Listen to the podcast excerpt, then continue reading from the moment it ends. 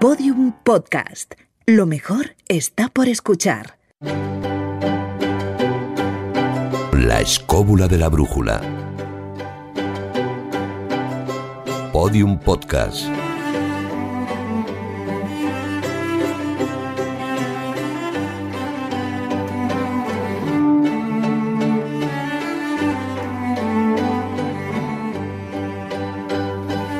Iba, iba todo bien, todo muy, todo muy formal, todo muy ordenado, todo correcto, hasta que Jesús Callejo la has liado. Sí, Sí, me ha quedado un poquito así. sí, te ha quedado ¿Qué es como, esto? ¿Qué como es- pegajosa la boca, ¿no? Eh, ¿Qué has traído? Delicias turcas. Delicias turcas. Sí, pero estas son de las que se comen. Ah, bueno, vale, vale, vale. Juan Ignacio Cuesta, ¿cómo estás? Pues no estoy mal del todo, Hombre, a pesar del bueno. frío que hace, porque Bueno. esta mañana, 3 grados dos bajo cero, que he tenido que sacar a mi perrito, te lo juro de verdad que me he quedado tieso. ¿Y el perro? El perro no tiene ningún problema. David Sentinella, ¿cómo estás? Preocupado. ¿Por qué? Porque Juan Ignacio ha dicho que, Ya, que no está bien. ¿Sí? No, ha dicho Eso- no estoy del todo mal. Bueno, entonces medio preocupado. Hay un tramo todavía Todo, para las que cosas diga- van así. ¿Tú crees que algún día ocurrirá? Eh, eh, Que bueno, diga estoy bien. Uf, ese día hay que encender todas las alarmas. ¿Y Carlos Canales, tú bien? Yo bien, estoy tranquilo porque Juan Ignacio ha dedicado media hora a hablarnos de médicos y de sus experiencias con los análisis, con lo cual no está mal todo. O sea que no, no, no todo está bien y No, por no, tanto no. todo está bien. No, no, yo no, me he- yo no me la he armado tanto como Bueno, David. pues entonces está Ha todo sido bien. una falsa alarma. Jesús Blanquiño, todo bien. Pablo Isasa también en la producción. Todo bien por allí. Perfecto. Alfredo Moreno en los controles técnicos. Sí, señor. Pues podemos arrancar esta edición de la escóbula de la brújula.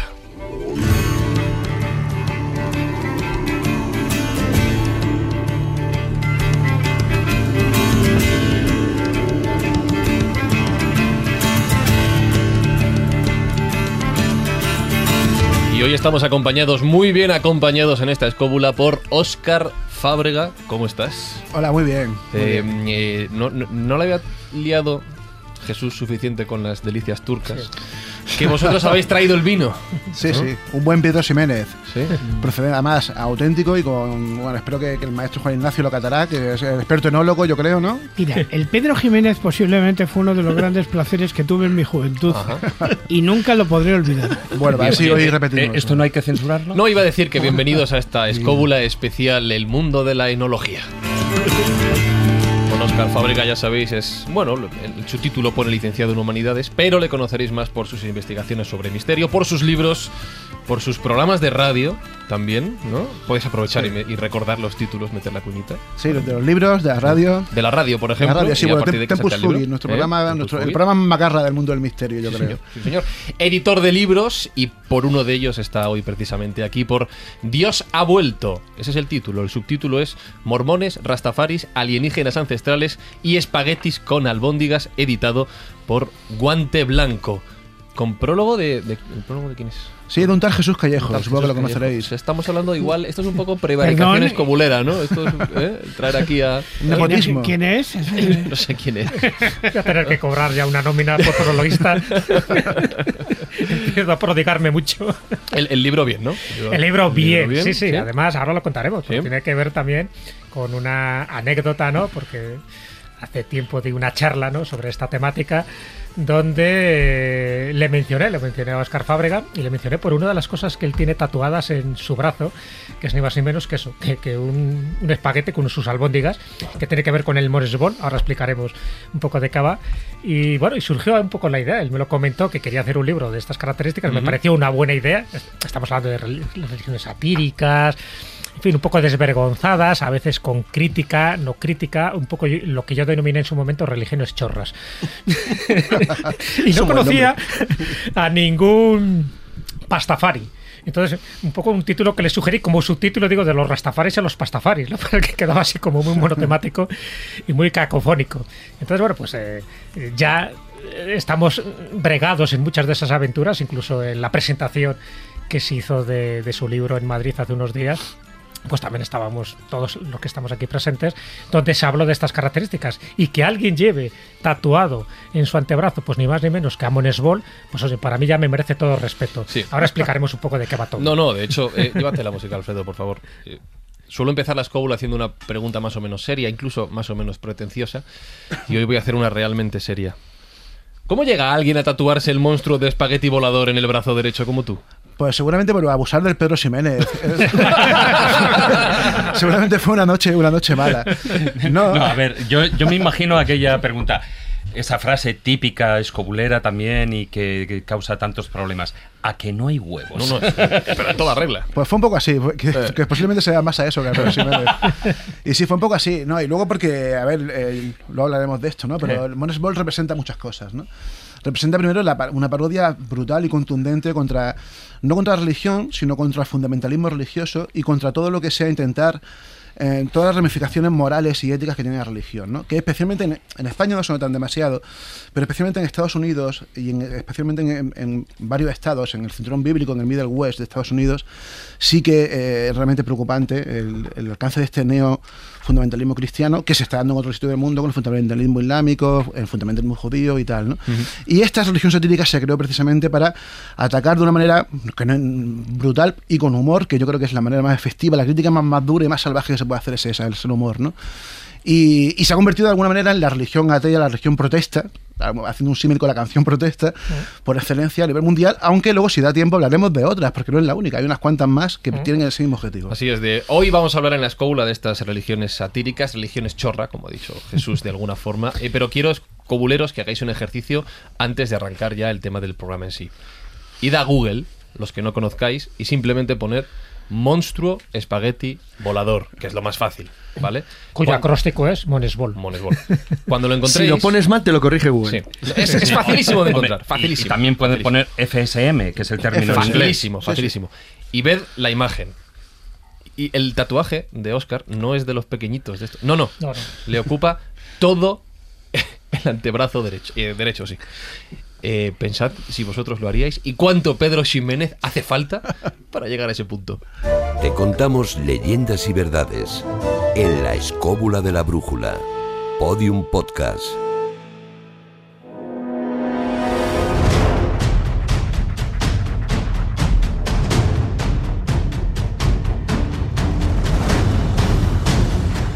Tengo miedo porque cuando he dicho lo de cuánto Pedro Ximénez haría falta para que os, os hagáis el tatuaje, ha levantado la mano Carlos y dice, quiero decir algo. Sí, es que ah, conviene que los, que, los, que los oyentes, los que no estén viendo, que no pueden ver a Oscar, Sí. entiendan que en el, en el brazo izquierdo lleva una cruz cátara tatuada, junto con un dibujito que se parece sospechosamente a los de...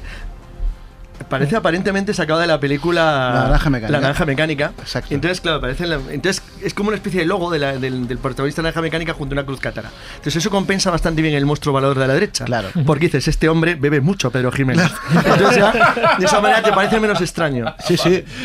bueno, pues entendido todo, fabuloso. Eh, bueno, voy- no sé si la ha dejado bien o mal. No lo sé, yo tampoco. No, sé, sé ¿tú si- crees que hay alguien de nuestra generación que ha visto Naranja Mecánica? ¿De las generaciones actuales nuevas? Creo que no. Sí, hombre, sí. No, no, no. A Vamos por partes. Una cosa es nuestra Generación. no, de las nuevas, de las nuevas. de las nuevas. otra la tuya y otra las actuales. Las Yo estoy contigo, Carlos, yo soy muy pesimista también con Yo eso. creo que no ¿eh? la han visto. Eh, Yo en Halloween películas- había gente que iba vestida como la banda esta macarra de Hombre, claro, la naranja sí. mecánica. O sea, que se está poniendo de moda otra vez un Pero un poco día cuando hablemos futuros, de futuros distópicos no cumplidos, habría que tocar ese tema. Apuntamos tema, sí señor, da para programa. Eh, voy a centrar el, el tiro de nuevo porque nos vamos. Jesús, Mm. señor prologuista. Vale. Quiero centrarme para empezar en, en- yo creo en la necesidad del creer, ¿no? Eh, No sé si, si, si en serio, en broma, apuntaba Oscar lo de, lo de la sátira de las propias religiones, pero está claro que todos, de alguna manera, en una cosa o en otra, tenemos cierta necesidad de creer. Cada uno elige lo que, en lo que decide creer. Sí, no, está claro. Eso de necesito creer, que era el eslogan ¿no? de, de alguna serie ufológica que conocéis perfectamente, I want to believe, ¿no? es necesario y práctico. ¿Por qué? Lo digo. Incluso a nivel sociológico y psicológico. En las épocas que vivimos es cierto que estas religiones de las que vamos a hablar son factibles. Antes sería impensable, sería impensable por la censura política, por lo políticamente correcto y sobre todo por la censura teológica. Pero en las épocas que vivimos, bueno, pues hay mucha gente que sigue al pie de la letra las religiones monoteístas, las religiones del libro, pero hay otras, otro tipo de religiones que están fundamentadas en principios teológicos o de revelaciones, con sus dioses, sus teo- su teología, sus mandamientos, y hay otras que nacieron precisamente como eh, controversia, como parodia, como sátira, eh, como irreverencia y a veces, pues como no, pues como religiones delirantes, precisamente para reírse de las religiones monoteístas o de las religiones teístas. Es un poco el planteamiento, y luego Juan Ignacio sé que nos va a hablar un poco de, de esa tetera ¿no? de, de- de Russell, es un poco el planteamiento de si, si un cristiano cree en Dios, si un musulmán cree en Alá, si alguien quiere creer en Buda, ¿por qué no voy a creer en otro tipo de cosas? En Por que ejemplo, en un unicornio rosa invisible, o por qué no voy a creer en un monstruo volador.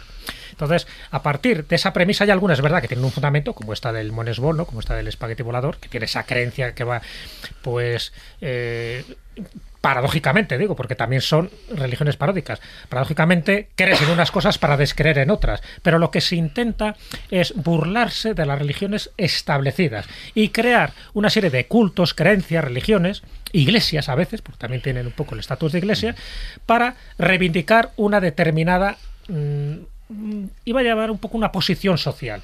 Pongo un ejemplo, ¿no? Porque hay muchísimas, ¿no? Y luego hablaremos incluso de las religiones personalistas, aquellas que tienen que ver pues con Lady Gaga o con Maradona. Pero por ejemplo, hay una película que es El Gran Lebowski, Ujú. Jeff Bridges, que es el protagonista, ¿no? El que hace de, de- del nota, que sería el dude eh, en inglés, se crea un poco el dudedaísmo, que es un poco la reivindicación del no hacer nada, es decir, de la vagancia, de tener tu cóctel, un poco lo del fumi de Morata, ¿os acordáis de José Mota?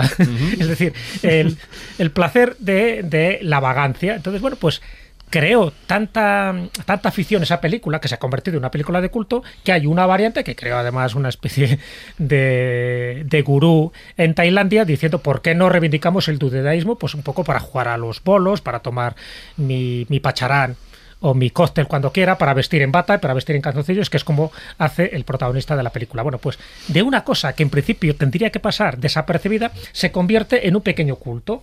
Entonces hay cultos que están, que nacen de la nada prácticamente, de un libro, de una serie, de una película, y hay otras que tienen que ver con determinados con determinadas creencias arraigadas en zonas concretas. Por ejemplo, eh, los cultos cargo, ¿no? que alguna vez hemos hablado y que incluso pues, podemos Sí, eh, bueno, comentar ahora. Marvin Harris que estudió tan, tan correctamente. Sí, pero bueno, hay cultos cargos muy curiosos, ¿no? Yo que sé, el culto a John Frun o el culto, por ejemplo, al duque de Edimburgo, que se da en una de las islas de Vanuatu. Luego lo comentaremos. Entonces, ¿en qué podemos un poco eh, referenciar estas creencias actuales, mucho más sofisticadas y en algunos casos tecnológicas? Pues en la necesidad de creer. Es decir, si sumamos todo ello, todas estas religiones, incluso ufológicas, extravagantes, paródicas, eh, personalistas, irónicos, lo resumimos en que alguien tiene que creer. Si tú no crees en un Dios establecido, bueno, voy a creer en mi propio Dios. Entonces, en definitiva, estamos pasando de religiones teístas a ateístas, pero en el fondo estás creyendo en algo. Sí, que es una religión. Claro, no deja de ser una religión, más que una religión, en una creencia. Ajá. Y esa creencia personal la conviertes en, en una fiesta, en, una, en un folclore o en una Pero- reivindicación. Pero en definitiva no es nada más que una expresión, digamos, antropológica de lo que es la condición de dualidad del ser humano, que en un momento dado necesita agarrarse algo de alguna manera, una especie de bastón, como para seguir caminando de alguna forma, aunque no tenga nada que ver con lo que sea el concepto tradicional de religión. Hay una cosa que es absolutamente evidente. Si nosotros ahora nos ponemos a estudiar, por ejemplo, el catolicismo del siglo XV, siglo XVI, en la época de Erasmo de Rotterdam, evidentemente entonces había verdades inamovibles en el mundo que hoy día pues no tienen ya prácticamente sentido. Claro. Y las vamos sustituyendo por otras cosas que son más frívolas, pero que de alguna manera es por pertenecer a algo. Sí, pero fíjate, hay una cosa, una eh, y ya que ha nombrado Jesús al gran Lewonski, bueno, y el, eh, más que nada para mí no es en ese caso, por ejemplo, no es tanto una creencia religiosa, sino una forma de vivir. Sí, sí, sí. Es más una forma de vivir que no, a diferencia, por ejemplo, del pastafarismo, que, que sí que puede surgir más como una protesta. De hecho, surge como una protesta, como una reivindicación, como tú estabas diciendo, porque él en su momento, pues, el, eh, el- bueno, hay- hay- está basado en un libro, Henderson. Bobby, Bobby Henderson, Sí, él está, él emite una queja, Lo- una lo, protesta. comentará Fernando López de los lo digo Ah, bueno. luego. Entonces, él emite una protesta y, eh, sobre todo, bueno, es distinguir, ¿no? El, cómo mezclar la teoría de la evolución como con el diseño inteligente, ¿no? Que es lo que luego desarrollará Fernando, nuestro colaborador. Eh, lo que ocurre es que son ámbitos diferentes. Eh, sí que em, a lo largo del tiempo tú estabas exponiendo el tema de la Edad Media, pero es que estamos como siempre, con No, el presentismo. no, el Renacimiento Hoy en más día- bien. Bueno, pero me da igual. El tema es que La sociedad la- cambia, la sociedad creencia cambia, cambia, claro. las creencias cambian Claro. y no solo las creencias, sino también la capacidad de pensar. Es decir, cuanta más cultura, más posibilidades tienes de elaborar un pensamiento racional más desarrollado. Eh, actualmente, actualmente, en principio estamos en, en posesión, en, pose- en la posibilidad de, de desarrollar más ese pensamiento. Otra cosa es que el exceso de información no nos lo permita y nos quedemos pues eh, con las imágenes que nos van poniendo. Claro, de hecho yo le quería preguntar a Oscar, porque Jesús, por ejemplo, en la introducción ha mencionado desde las, las religiones más, voy a decir, tradicionales o, o más, más ampliamente aceptadas, como pongo muchas comillas, cada uno lo que piense verdaderas. Hay otro tipo de religiones no tan aceptadas y estamos hablando de, de algunas satíricas o, o más, o más humorísticas. ¿Dónde ponemos el límite? Em, no hay límite. Es que no, hay, no existe el límite, ¿no? O sea, cuando em, se ha intentado em, limitar, se ha intentado eh, acotar el- el tanto el concepto de religión como el conce- es como el concepto de religión o secta, por ejemplo. claro. Es muy esquivo, ¿no? No hay límite por una cosa, y tiene mucho que ver con la pregunta inicial que le planteabas a Jesús, y es que eh, sobre eso de I want to believe, yo quiero creer, ¿no? Eh, yo en el libro me hago eco de eso, y lo digo desde el punto de vista antropológico más que histórico. Hay numerosos estudios que hoy en día casi eh, existe un consenso, ya sabemos que los consensos a nivel de las ciencias sociales son muy ambiguos, ¿no? Pero bueno, hay un consenso bastante amplio que plantea que el ser humano está programado para creer, que es un mecanismo evolutivo que en un momento determinado del pasado nos vino muy bien como sociedad o le vino muy bien a un grupo de sapiens o posiblemente de neandertales. En el libro, por ejemplo, me hago eco de un, un hallazgo muy reciente que es alucinante, que es en una cueva de Francia, no recuerdo cómo se llama, se encontraron... Chauvet. No, es otra. Es, es una que se encontraron dos círculos concéntricos de estalagmitas Ah, en- que están datados hace 144.000 años. entonces estás hablando del. SCO, seguramente. Es posible, claro. Claro, eso no fuimos nosotros. Fueron los neandertales los que hicieron eso. Y eso evidentemente tiene un fin simbólico, ¿no? un fin no pragmático, por lo menos no pragmático a nivel de, em, de primera mano. Es decir, no pretendían comer con eso, quizás pretendían propiciar la caza, propiciar algo de los dioses, ¿no?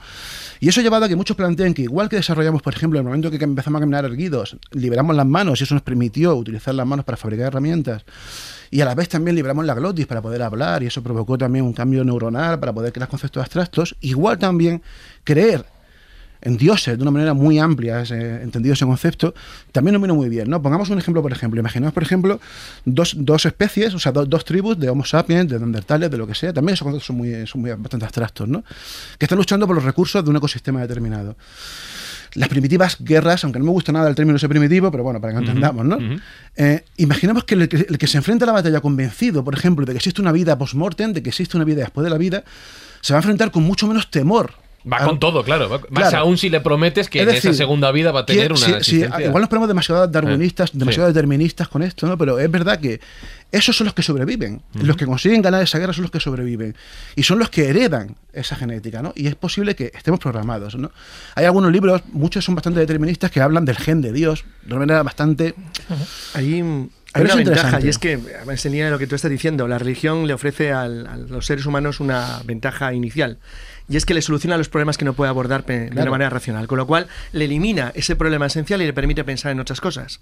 En ese punto, la religión es buena, porque la religión te está evitando el que te atasques con conceptos abstractos complejos Y que pierdas tu el mente tiempo. no puede resolver. Efectivamente, te dedicas a lo práctico. Claro. Por ejemplo, hay una pseudo religión, es una religión obviamente, pero en la práctica es una creencia que en tu libro aparece porque es que es prácticamente una religión paralela, que es una cosa que está ocurriendo ahora mucho cuando determinados conceptos se convierten en la esencia de tu vida y te dan... A ver, plantearme el problema que os dé la gana del mundo que no tenga respuesta, lo que Sí. queráis, venga, una cualquiera. Lo que queráis. ¿Existe Dios? Claro, es el primero que estaba pensando. Extraterrestre. Claro. ¿Ves? Los extraterrestres ancestrales solucionan todos los problemas. Claro. Porque planteas lo que problemas son extraterrestres. Ajá. Entonces ya está. Dice que es un extraterrestre. No lo sé. Es extraterrestre. Entonces, pero da igual. Te ha eliminado el problema de base, que es el objetivo básico de cualquier religión. No enfrentarte al problema de resolver lo que tú no puedes resolver. Entonces, como no lo puedo resolver porque es algo superior a mí, lo enfoco hacia una religión y temas prácticos. Voy a ello, que es muchísimo mejor. Entonces, en ese sentido, la religión es un avance sobre la estructura del- de las sociedades humanas impresionante. Sí, sí. De hecho, en, en ese sentido, ya lo planteabas Jesús, eh, Juan Ignacio, tú querías comentar el ejemplo de la, de la tetera de Russell, porque ya no es preguntarnos si Dios existe o lo que creamos o no existe, Bueno. sino cómo demostramos su existencia o su ausencia. Lo que pasa es que la tetera de Russell es, digamos, un argumento utilizado por el que fue el que fuera premio Nobel de literatura, Bertrand Russell, para demostrar de alguna manera que el hombre puede realmente llegar a creer cualquier cosa con tal de que se la repitas un montón de veces, que no deja de ser de alguna manera el mismo argumento que tuvo eh, Frank Joseph Goebbels eh, más o menos durante el periodo nazi y que consiste en lo siguiente.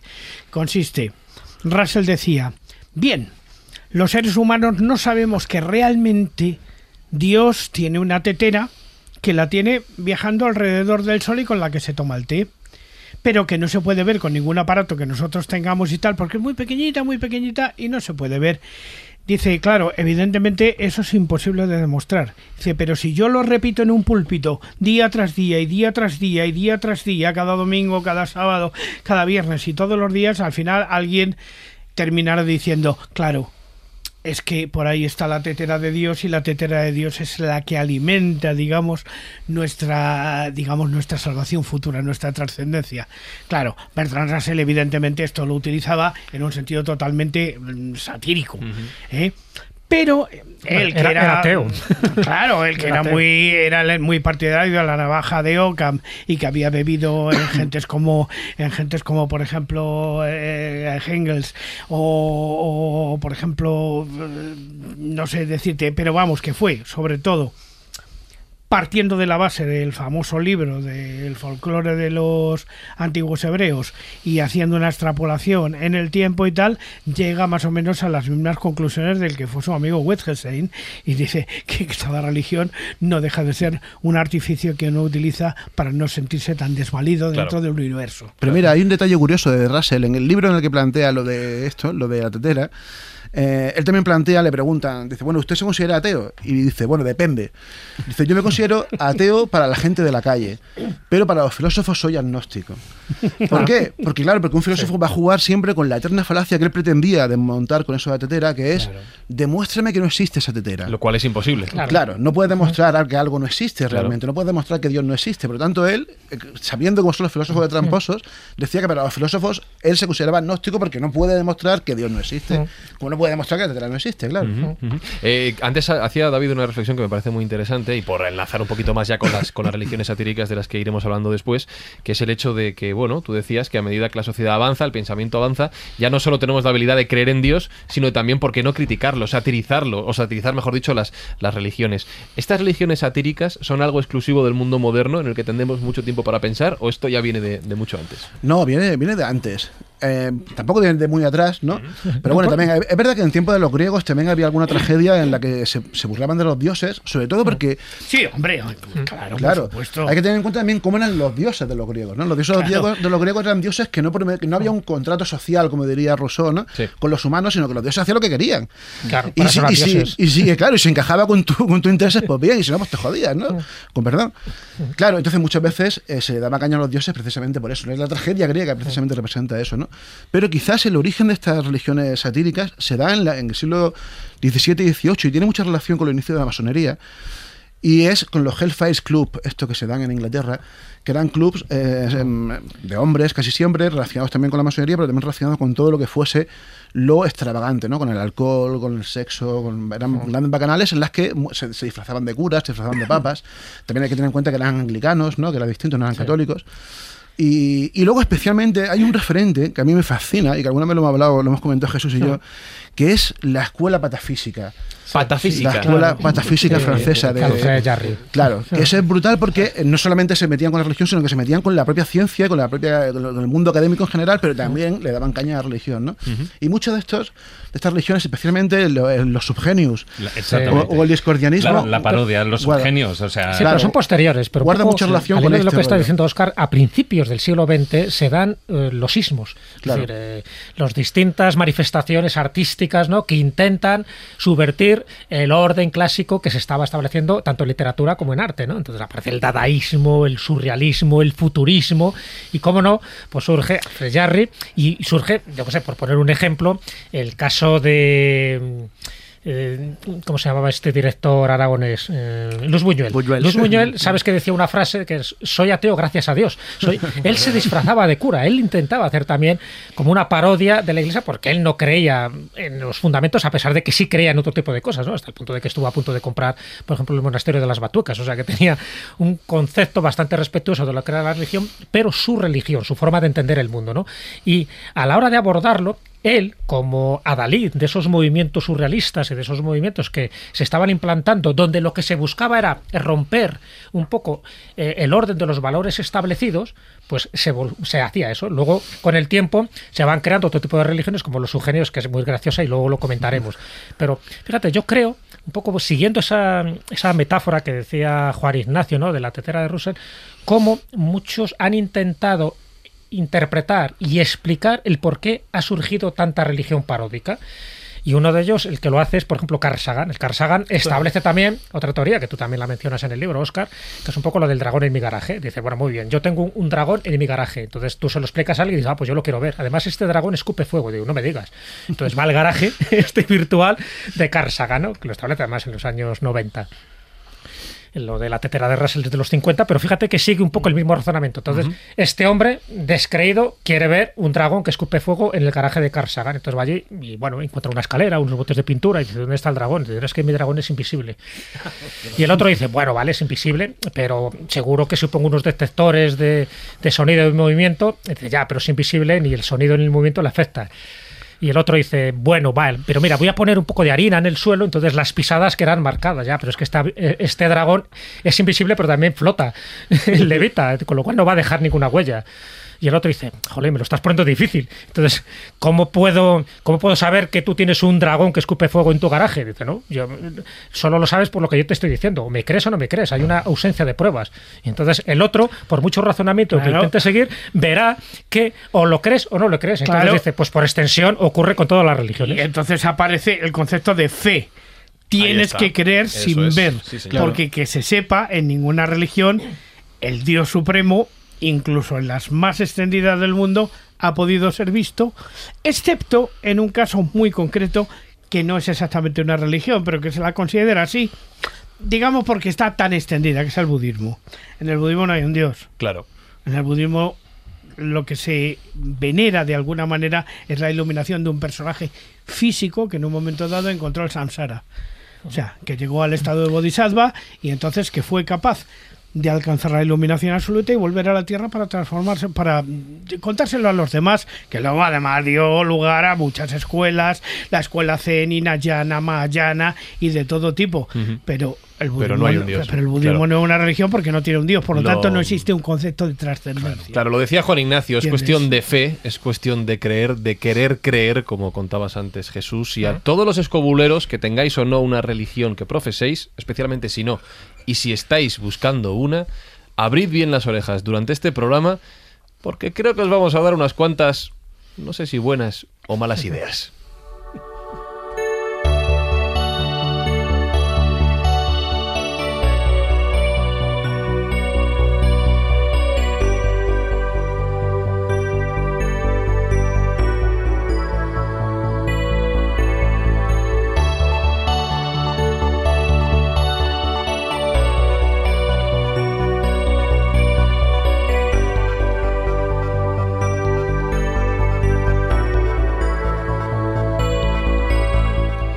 Antes lo decía Carlos, que cuando pensamos en, Dios o en los dioses, al primer lugar al que miramos, y es más, es la portada, es digamos la ilustración del libro de, de Oscar Fábrega, de este Dios ha vuelto, es al cielo.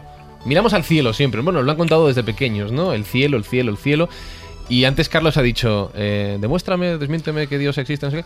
Viene, es, es- viene del espacio. No, es, un que es, una, no, es, una, es una interpretación moderna porque es una manera de intentar demostrar que los seres humanos, como decía David, necesitan una creencia. Mm. O como decía Oscar, parece, parece que estamos programados para creer en algo. Mm.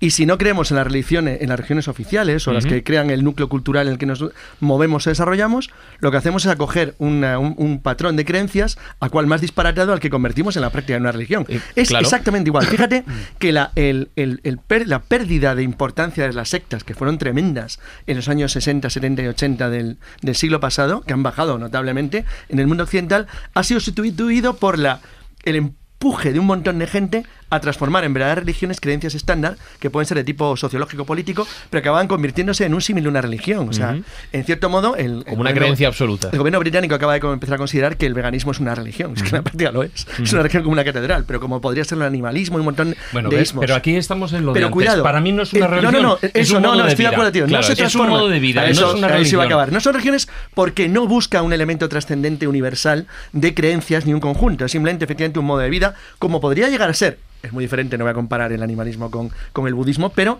en el fondo es verdad, no tiene por qué haber un dios detrás. Es curioso, por último, un dato muy curioso o muy llamativo, por lo menos a mí me lo ha parecido, desde el 2005 hay un retroceso permanente de, de los ateos en el mundo. O sea, están a la baja. Es decir, el libro de, de Oscar tiene un título muy acertado, Dios ha vuelto. Cuando digo Dios, hablo en sentido amplio. Es decir, efectivamente las religiones están cogiendo fuerza de nuevo. Están cogiendo fuerza de nuevo porque de nuevo tenemos miedo. Las religiones cogen fuerza cuando la racionalidad es incapaz de explicar las cosas que nos ocurren día a día. El gran éxito de la, de la, de la, racionalidad europea que nace en los siglos XVII, XVIII y se va incrementando en el XIX-XX es que los, los europeos, porque fue básicamente un fenómeno occidental, nos creímos los dueños del planeta, del mundo y del cosmos. Pensábamos que todo se podía resolver con la ciencia y el control nuestro sobre las cosas. Cuando se ha visto que no es así, ha venido de nuevo el problema. Oscar, te quería preguntar y volviendo a mirar al cielo, Sí. hay mucha gente que piensa precisamente lo que ha dicho Carlos, que Dios es extraterrestre. En, eh, a ver, hoy en día quizás no tanto, pero hubo una época en la que sí. Sí, hubo una época en la Hubo- que hubo sí, unas sí. Hace décadas- pero 30 años así. claro, hubo 20, unas décadas en las que sí, ¿no? Sobre todo a Sí, partir del año 50, 60, sobre todo en en España me vi los 60, 70, 80. Hoy en día no tanto y es sorprendente, ¿no? Hoy en Sí. día quizás ha cambiado un poco la torna y, perdón, antes de seguir sí, un sí, poco con no, eso, sí. una cosa que tiene mucho que ver con lo que comenta Carlos, estoy totalmente de acuerdo contigo que el ateísmo está en, retroceso, en retroceso, pero es que además eh, lo que está, eh, y hablo de Occidente, porque si no ya esto resto no, no. nos metemos en un berenjenal que es alucinante, ¿no? Eh, lo que está especialmente creciendo en el mundo occidental es un, un tipo de cristianismo que a mí por lo menos me inquieta, pero que tiene una explicación sociológica muy, muy, muy, muy rotunda, que es el cristianismo evangélico, que está creciendo En América, espuma sobre todo. En, en Tremendo, Estados Unidos y en. Sudamérica. Tiene mucho que ver con Bolsonaro en Brasil, Brasil. con Bolivia. Mm. De hecho, Bolsonaro ganó eh, gracias al apoyo del partido evangélico que tenía 13 millones de votos. Pero dicen que ya el Eso es 30% de los brasileños, prácticamente. Es una cosa increíble. pero, eh, a ver, no vamos a entrar a explicar qué es el cristianismo evangélico, pero sobre todo tiene un- algo que lo diferencia del, del cristianismo tradicional, y es que no solamente se centran en, el afán de trascendencia, en, asegurar trascendencia, en aportar un sentido a la vida y una moral y tal, sino que eh, prometen eh, la acción directa de Dios en esta vida a la gente. Por eso tiene calan tan fuerte y tan rotundamente entre las clases menos favorecidas, ¿no? Y eso es muy, no sé si es preocupante o no, ¿no? Pero es muy importante para, para explicar cómo está, fu- qué está pasando con eso, ¿no? Por eso quizás hoy en día la gente ha dejado de creer en extraterrestres como dioses y han vuelto de nuevo a creer en, el- en- en los antiguos Claro, dioses. pero lo que entiendo porque los extraterrestres dice- no, no ofrecen esto. Lo, lo que entiendo de lo que dices, Carlos habla, y tú acabas de hablar de que las religiones cambian con el tiempo y que, y que se van Mm. eh, aumentando y, y disminuyendo el número de seguidores de cada una según incluso nuestra situación social en diferentes partes del mundo, pero lo que has apuntado con los extraterrestres y los años 50 y 60 en Estados Unidos, un poco más tarde en España, es que también responde a modas. Estamos hablando ¿no? de, de- de los años de mayor incidencia de la moda, digamos, de los Sí, pero, extraterrestres. pero sobre todo responde a, Todas las religiones tienen una explicación siempre, o por lo menos se pueden intentar explicar desde un una perspectiva social, cultural y, por supuesto, ya económica, ¿no? Porque todo tiene relación con la economía, lógicamente. Eh, esto tiene- no se puede separar la creencia en las religiones ovni, como se podría llamar a este grupo de religiones, del contexto sociocultural y histórico del momento. Estamos hablando justo de después de la Segunda Guerra Mundial, el, el estallido de las dos bombas atómicas, el fin, de, el, el fin de la guerra y el comienzo de la Guerra Fría, el miedo al terror rojo, el miedo a la, a la- a la guerra definitiva y última. De hecho, todas las religiones ovni tienen en común La salvación final. la salvación de, De los algo elegidos, sí. inminente que va a pasar, que es el fin del mundo. O sea, no hay ninguna diferencia. Si uno ve, por ejemplo, cómo son los panfletos de los testigos de Jehová de, de mediados del siglo XIX o de ahora, porque siguen siendo los, los mismos, que no paran de hablar del final del mundo y demás, y ve cómo eran lo que prometían algunos de estos gurús de las regiones ovni de los años 50 y 60, es exactamente lo mismo. El- unos cuantos elegidos, los que pertenezcan al grupo en cuestión, serán arrebatados como los testigos de Jehová, por, la- por las, las divinidades extraterrestres y serán salvados del, del fin del mundo, que en este caso será una confrontación atómica entre la Unión Soviética y Estados Unidos, ¿no? Fíjate, pero de ahí quedan dos. Quedan dos en Quedan gran dos, medida. y muy Por una parte, cienciología Sí. Y por otra parte, el movimiento raeliano. Pero Bueno, pero cienciología cienciología tiene- realmente no es una No, religión. no, no, y- y no, pero es, un negocio. Pero, Sí, bueno, ya, no, pero, sí, pero sí, bueno. atención, la cienciología tiene, una, tiene de nuevo un matiz ya lo ha dicho, importante. todo está muy unido. Tiene un matiz importante, es que son extraterrestres. Claro. El que es de cienciología claramente lo son. Y los realianos, que bueno, desaparecieron prácticamente pues, después del suicidio, el- ya no tienen, ya no son lo, De- una cosa de, de peso. por ahí no. Claro, ya no es un tema de peso, pero es verdad que son dos ejemplos extremos de a dónde pudo llegar esta pequeña locura, la locura absoluta de creer, pero cienciología, que maneja un montón de dinero, por otras historias mucho, muy, muy diferentes, tiene una base realmente original. Y es que, al fin y al cabo, el creador es el, un autor de ciencia ficción. Básicamente es un escritor de ciencia ficción. Y no deja de ser una cosa. Y Claro. Dianética es el libro, yo creo, más vendido del mundo, probablemente Sí, sí. después de la Biblia. Y un, Sí. perso- y un personaje fascinante, Sí, sí. Pero- Hubbard, ¿eh? Sí, es un personaje fascinante, pero no tiene Bueno, la el de todo, elemento a Hubbard, ¿eh? Fundamental de lo que sería realmente una religión tradicional. No, pero La religión tradicional siempre juega con el concepto de un Dios que no deja de ser un concepto moral, sí. al que si le ponemos forma antropológica, le estamos trayendo al mundo de los humanos. Por lo tanto, deja de ser un concepto moral. Y si deja de ser un concepto, moral, ya no tiene sentido ni el cielo ni el infierno. Porque el cielo lo entendemos como lo que tenemos encima de la bóveda celeste en el sentido físico.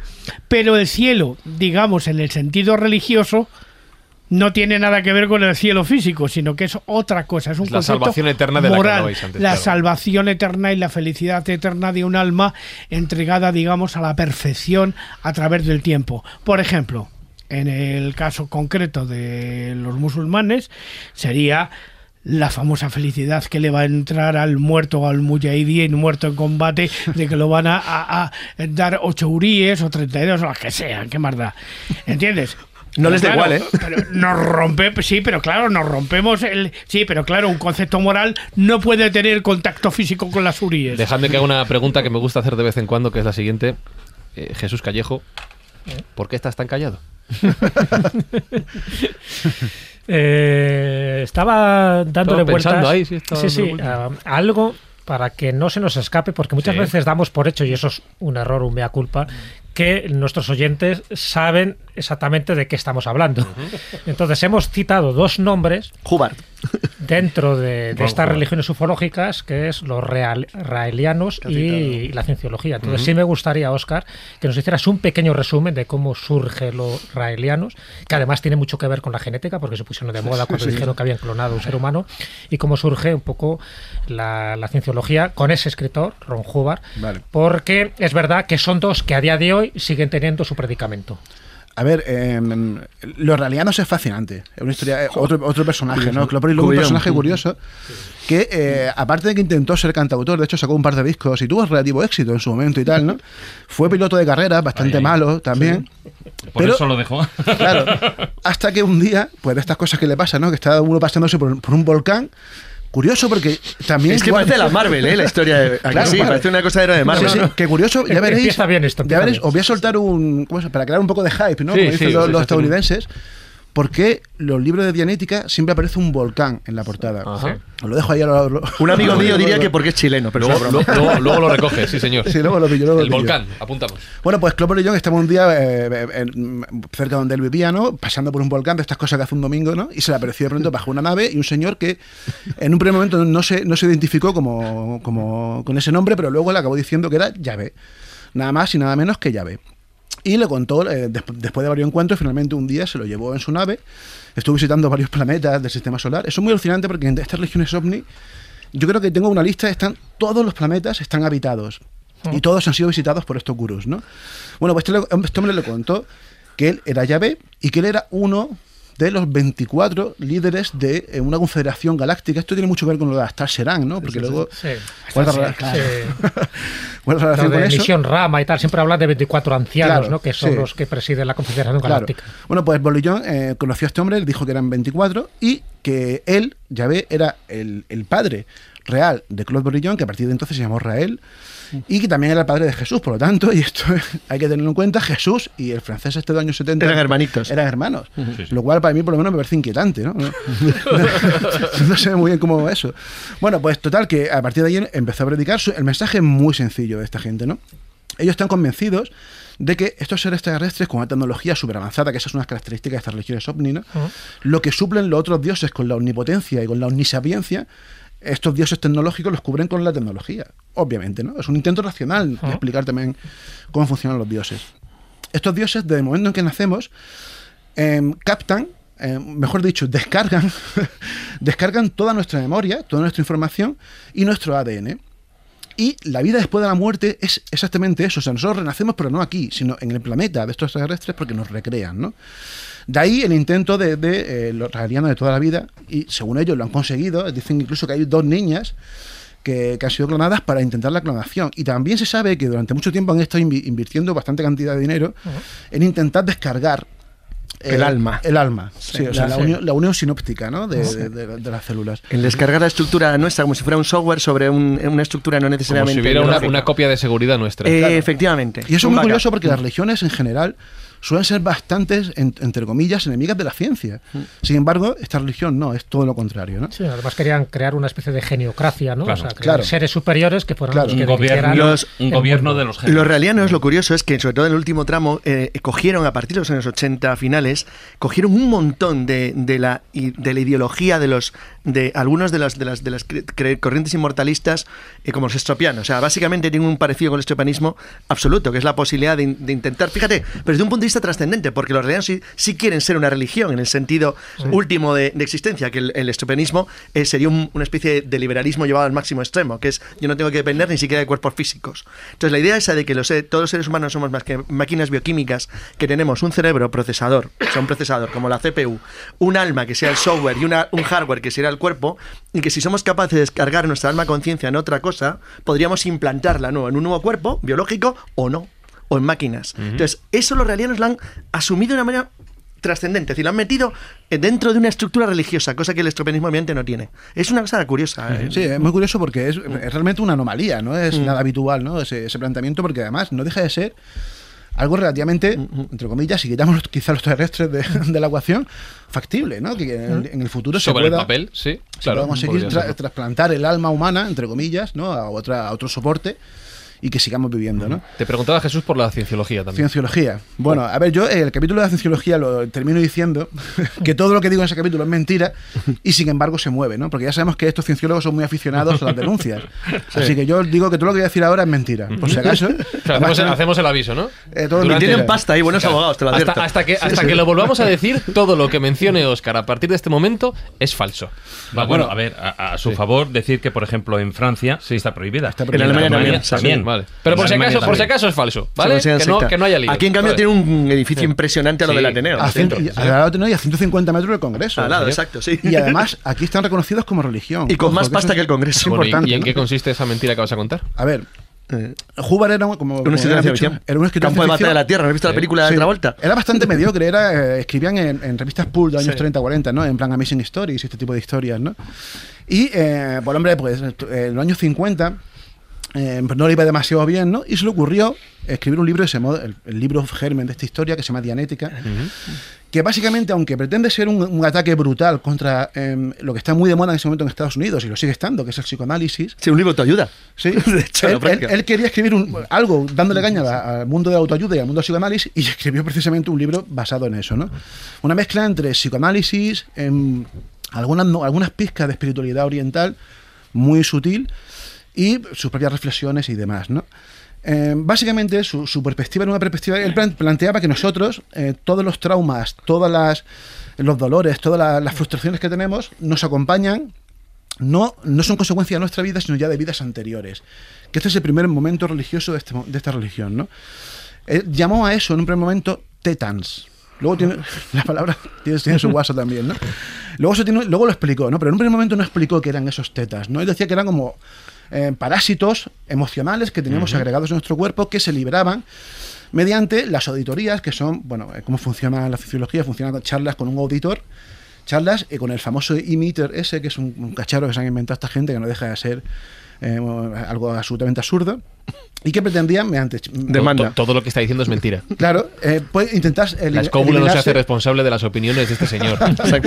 Esos tetans, ¿no? Que se le barbas. No, no, no, pero Claro. de momento está haciendo una descripción. Se llama ¿no? Oscar Claro, Fábrega. claro. por si No, sí, ahora lo delicado bien ahora, ¿no? No, no, no, bueno, no, bueno, a ver, Por si acaso. puedes decir hasta lo de Xenu, ¿no? Que Claro, llegó es que aquí. ahí hay que llegar, hay que llegar, hay que claro. llegar, sí. La historia está en que, claro, esto no es gratis. Ujú. Eh, el primer, eh, esto son, son- es una jerarquía enorme de cursillos y que se, en el que se va haciendo. Que hay que pagar. Y cada vez hay que pagar más, además. Llega un momento en el que hay que pagar, creo que son hasta 10.000 dólares por sesión, ¿no? Es una, una religión por fascículos o algo así. Claro. Oh. Y hasta que se llega a un nivel, y esto es lo alucinante, los primeros que llegaron a este nivel llegaron en el año 60, porque eh, hay que tener en cuenta una historia fascinante que a mí me flipa de Howard, de, de Hubbard, que es cuando eh, en Estados Unidos empezó a ser perseguido, sobre todo por sus trapicheos con, con la hacienda, y el hombre se embarcó en una, en una ruta, o sea, en, un- en una especie de... de- de- de- eh, era un barco, pero era una flota, una flota naval que recorrió el mundo, que se llamó la Operation Sea, que durante ocho años estuvo sin pisar tierra porque estaba perseguido tanto en Estados Unidos como en Inglaterra tal. Intentó alojarse en España y Franco le dijo que no. Cosa curiosa. Sí, pero, pero déjame que te cuente un detalle que tú ignoras. Después de la transición se consiguieron colocar Claro. y utilizaron, digamos, un subterfugio legal que les llevó a crear una serie de Asociación centros cultural, en. España Mm. como asociación cultural. De hecho, en la calle del Prado tienen una sede Sí, sí, lo hemos dicho, y además, cerca de donde yo tengo la huerta, en Orozco de Tajuña, tienen un centro que se llama Dianova. Que teóricamente fundió el patriarca, y el patriarca te puedes imaginar cómo se llamaba. Sí, es que en España y en Estados Unidos especialmente crearon como consecuencia de- de- de- del programa antidrogas que tiene supuestamente Cienciología. Efectivamente, es- Dianova. Sí, que es brutal y en Estados Unidos sobre todo arrasó, arrasó entre comillas, ¿no? En las ciudades por, en- por la heroína en los años 70 y 80. Claro, pero porque dio una solución a algo que era en ese momento un problema que Claro. nadie que, na- que- que nadie quiso abordar. Claro, el problema es que la solución, sí. la solución costaba una fortuna también. Claro, eso es verdad, ese el claro que tema, sí. ¿no? Bueno, entonces, ¿qué pasa Pero si bueno, yo sigo historia- avanzando? Sí, porque me estoy imaginando el venga, huerto de Juarinese seguimos. como un microcosmos, que hay cosas y, y cienciólogos que no ¿Te saben imaginas a gente con túnicas blancas y cosas así? Entonces, yo, yo voy pagando y voy tomates. avanzando los niveles. Bueno, pues ¿no? como os decía, claro, va pasando los niveles hasta que llega un momento que los primeros que llegan a ese nivel fue en el año 60, como decía, que es lo que se llama Operative Titan 7, que es como el nivel 36, creo recordar. Suena como videojuego. Sí, sí, es muy, muy eso, ¿no? Tom Cruise, por cierto, lo es.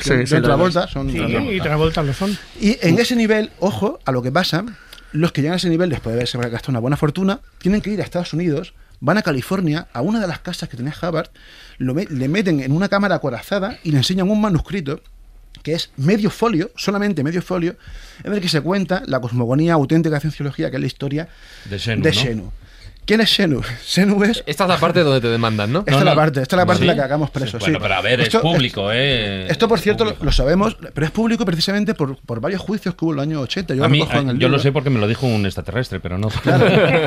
varios juicios en los que en los que varios denunciaron a la cienciología por, por fraude después de llegar a ese nivel de enseñarle esa hoja ese medio folio ¿Esto qué es? y lo denunciaron ¿no? y, y claro obligaron a lo- lo- la sentencia tenía que ser pública y entonces salió a la luz ¿no? Y la cienciología no ha negado hasta el día de hoy y de hecho eso explica lo de los volcanes que decía antes. Xenu es un extraterrestre el líder de una confederación galáctica formada por 26 estrellas y cientos de planetas que hace, ojo, ¿eh? hace 78 billones de años, billones pero a la, Mil a la- americanos, American Claro, Billion. que- sí. que 78 mil 78 millones mil. de años. Aún así no está mal, ¿eh? que, se está hablando de que son como, como 70, 60.000 años más de lo que tiene el universo de, de historia, ¿no? Pero a quién le importa eso? un millón de años más, un millón de años menos. Arriba, abajo. Arriba, abajo. Bueno, pues el tal Xenu hace 78, 78 billones americanos de años, eh, preocupado por la superpoblación que había en su confederación galáctica, decidió traerse aquí a la Tierra, que en aquel momento era un planeta que estaba incandescente, lleno de volcanes, a miles de millones de extraterrestres, de, de congéneres, de, de- de- de compatriotas suyos, y los metió en volcanes de la Tierra. Y después los Co- bombardeó. Como castigo, ¿eh? Como Como castigo castigo. porque, a ver, aquí el Xenu eh, buena persona no era, No, algo era- así sí. como un dictador. Sí, sí, sí. De la, eh, de- hay que decirlo, de esa conferencia Era galáctica. Vamos, a mí Era lo un que me dictador. contaron. eh, Era un dictador, un dictador galáctico, sí.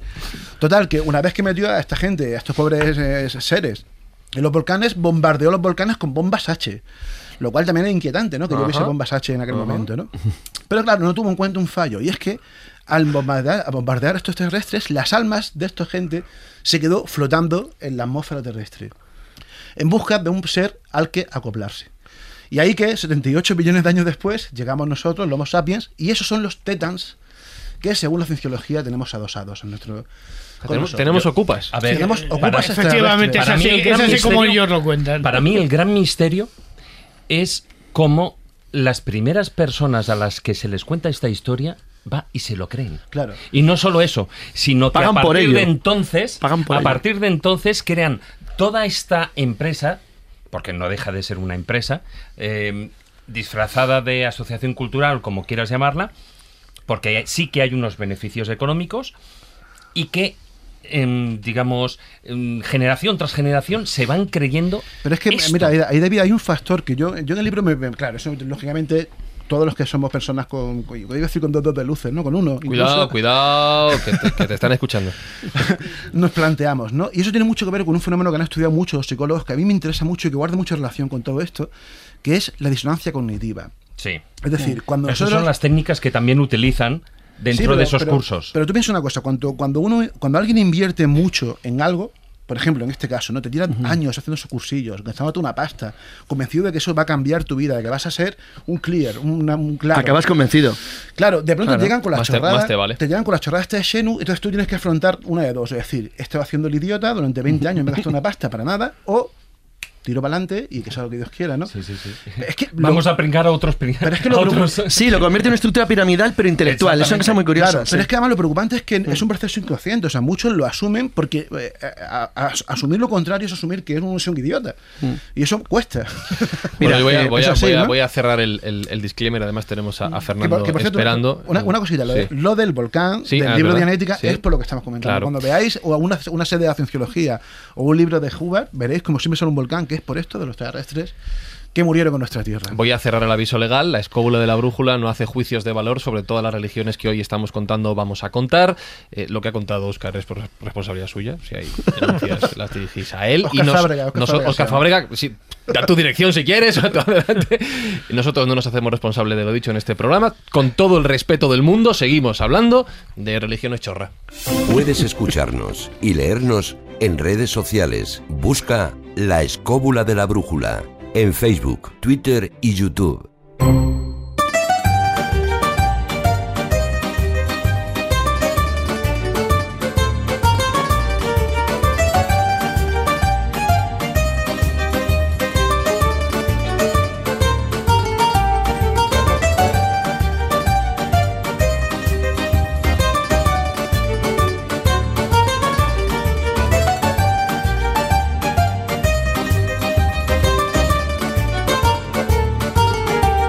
Fernando López del Oso, ¿cómo estás? ¿Qué tal? Buenas tardes. Pues, pues, ¿todo bien pues por aquí? Bien, pero, Bien. pero creo que me he confundido de programa. ¿Por qué? Porque, porque habláis de, de religiones chorras. Sí. y- No, no, no, no, no. serio. no. He, he dicho que con todo el respeto del mundo, siempre. Ah, siempre. bueno, por favor. bueno, porque Eh, es que, oye, yo mm. vengo a hablar de, de- de un Dios invisible, indetectable y, y omnipotente que tiene la forma de un plato de pasta eh, con albóndigas Ajá.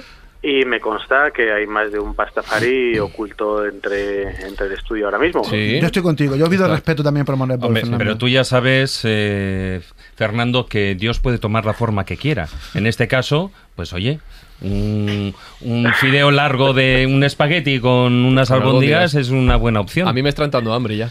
Pero no solamente es una opción, sino que lo van a, o sea, se puede argumentar, ¿eh? Se puede argumentar que esto es así. Adelante con ello. Aunque para hacerlo no tenemos que quedarnos que retroceder hasta el año 2005, cuando el gran gurú, el gran profeta de, de esta religión de los pastafaris dio a conocer al monstruo del espagueti volador al mundo, sino que debemos retroceder un poco más, y yo diría que hasta el año 1859. Toma. en que- 1859. Sí, señor. Ahí va. que es cuando el debate se inicia, cuando Charles Darwin publica su libro El origen de las especies. Pensaba que ibas a decir hasta el, hasta el origen de la pasta. ¿Quién inventó la pasta? Más bien el origen de las especies, la que lió Darwin. Sí, no, lo que pasa cuando, cuando Darwin, cuando Darwin saca este libro, eh, todo lo que se entiende hasta ese momento, todas las dudas que hay sobre cómo se crea el mundo, eh, con esa intervención divina de repente se tambalean, porque él pone sobre la mesa una explicación muy racional eh, en donde varias observaciones naturales encajan sorprendentemente bien. Y entonces postula su teoría de, de- de la evolución de las especies por, por azar y por selección natural, y de repente todo el sistema de creencias anterior se, se, se tambalea.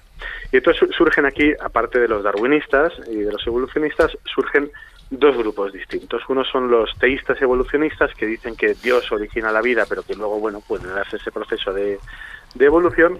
Y luego los fundamentalistas bíblicos que dicen que todo eso son tonterías y que lo que hay que hacer para descubrir cómo se creó el mundo es leer el Génesis. Y hasta ahí, o mejor dicho, desde ahí hasta nuestros días, hay un hilo conductor que nos ha llevado hasta el monstruo volador. Sí, las dos corrientes ¿no? que ha habido. Los que creían en la evolución Sí. y los que creían en el creacionismo Claro. al pie de la letra, lo que decía el Génesis. Y de hecho, creo que hay, que hay que mencionar que en Estados Unidos hoy en día, siglo XXI, incluso año 2020, hay mucha gente, Fernando, que sigue creyendo a pies juntillas en el creacionismo. De Sí, hecho, se ha denunciado en los últimos que ahora lo años. han llamado de otra manera. ¿Cómo? Ex- exactamente, ahora lo han llamado el diseño inteligente. Ah, Efectivamente, esto, así es. esto- esto La teoría, ¿no? qué buenos son Eh, con el marketing, de verdad, los americanos. Bueno, estos son, son todos unos intentos. Bueno, si os dais cuenta, eh, fíjate la otra, la iglesia de la cienciología, ¿no? Es decir, como tratan de darle un barniz científico, yo creo que quizá porque detectan que, que la ciencia es el nuevo Dios. Es decir, la ciencia ahora mismo es el, en el mundo occidental es el paradigma que explica todo y lo que no puede explicarse científicamente parece que no existe. Entonces, estos grupos que defienden eh, eh, otros elementos más trascendentales, eh, intervenciones divinas e intangibles, claro, se ven totalmente marginados y dicen vamos a intentar combatir a la ciencia con, con sus propias armas, pero salen trasquilados. Bueno, estos creacionistas, como digo, rechazan toda clase de pruebas científicas, de fósiles, geológicas, eh, genéticas y demás, y se ciñen a una interpretación literal de la Biblia.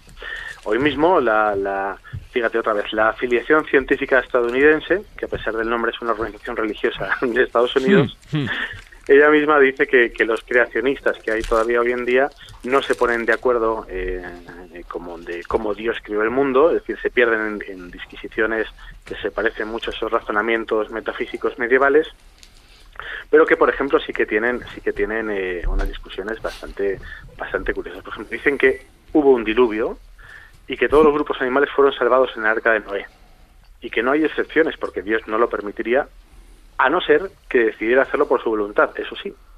Es decir, que, que si hay fósiles, porque Dios o, bien porque, quiso. o bien porque son Mm. falsos, o porque Dios lo quiso, o esas especies siguen vivas solo que están en lugares muy remotos. Eh, Aquí una, una nota para los, los amantes de la criptozoología, porque si quieren O sea, para financiar una, una expedición, estos grupos posiblemente les, eh, les darán los dólares para, para hacerlo.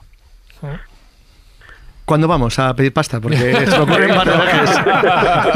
De hecho, Bueno, hay muchos de esos grupos que todavía están buscando el arca de Noé. Bueno, eh, sí, hay eh, no solamente el arca del Noé, de Noé, sino esas especies... El Oran Penden, por ejemplo.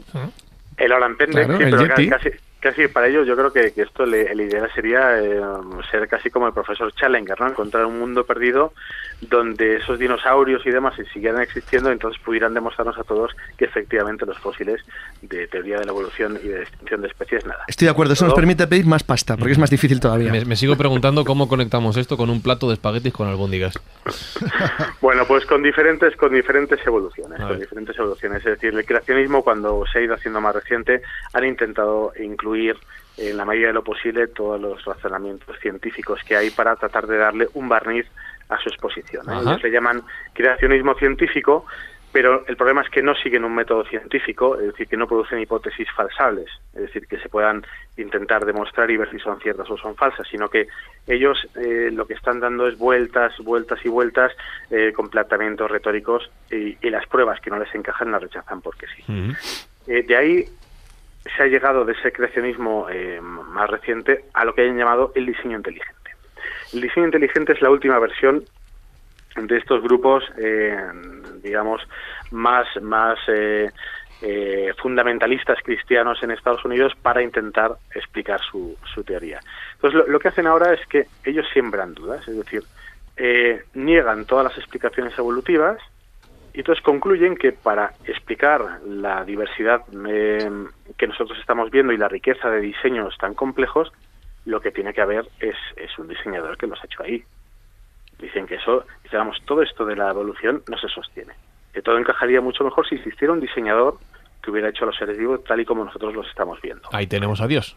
Ahí va. No, ellos no, ¿No? no, no, ellos evitan decir que es Dios. Eso dejan que el lector, el lector ate cabos. No le ponen, Porque no ellos le se ponen tratan un de distanciar, Vale. se tratan de distanciar de la religión para tratar de, de pasarse Para ser una- científicos. una- exactamente, por Ajá. una, una, una, una alternativa científica Vale. al, Sí, pero- al neodarwinismo, que es ahora mismo digo creo que, que es la teoría de la evolución moderna, la de Darwin, pero ya incluyendo la genética, la genética de poblaciones y demás, que ahora mismo yo creo que es pues posiblemente la teoría más sólida Claro, de y la toda más la ciencia. Claro, Sí, pero, sí, pero- pero- Ah, perdona, bueno. perdona, Oscar, sigue. No, Fer- Fernando, mira, pero hay un, hay un matiz importante en esto, y verdad que te interrumpa, que además Carlos conocerá como gran conocedor de la historia de Estados Unidos, que guarda mucha relación con la primera enmienda de Estados Unidos que obliga a que el Estado, o sea, el gobierno federal, no puede privilegiar una religión sobre otra. Claro, eso tiene una lógica y es que los actuales episcopalianos son los anglicanos que dejaron de seguir a la reina Inglaterra. Claro. Entonces ese detalle era importante porque hay que tener en cuenta que una parte de la población de las 13 colonias seguían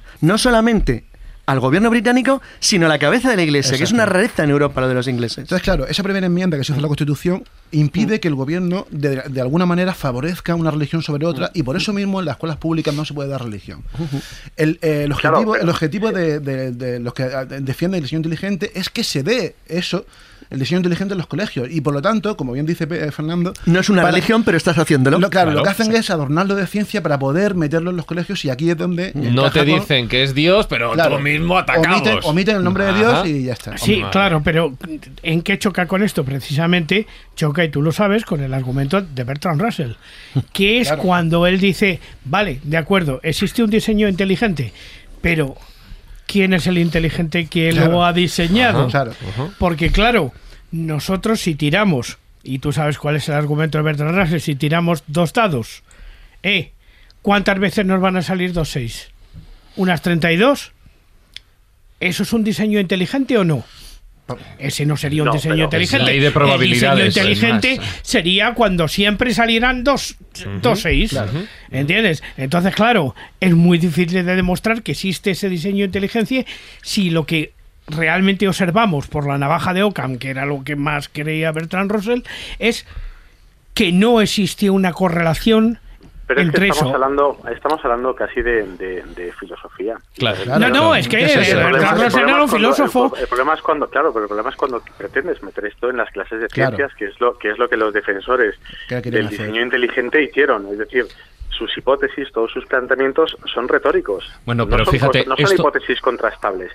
Lo Pero- que pasa es que ellos intentan darle un barniz y ca- eh, un barniz de, de ciencia, de posibilidades. No, esto podría ser así. Es que si lo pensáis, tiene todo el encaje, tiene todo el razonamiento. Si hacemos un símil entre una computadora y un cerebro humano y una está diseñada por un hombre, nos damos cuenta que la otra necesita un diseñador. Es decir, todos son argumentos, pero que no se pueden someter a ninguna a ningún razonamiento, a ningún experimento, no se pueden contrastar de una Claro. forma. Por lo tanto, no son ciencia. Pero no son Fernando, ciencia. le falta el elemento fundamental que está dentro de una religión, que es la posibilidad trascendente.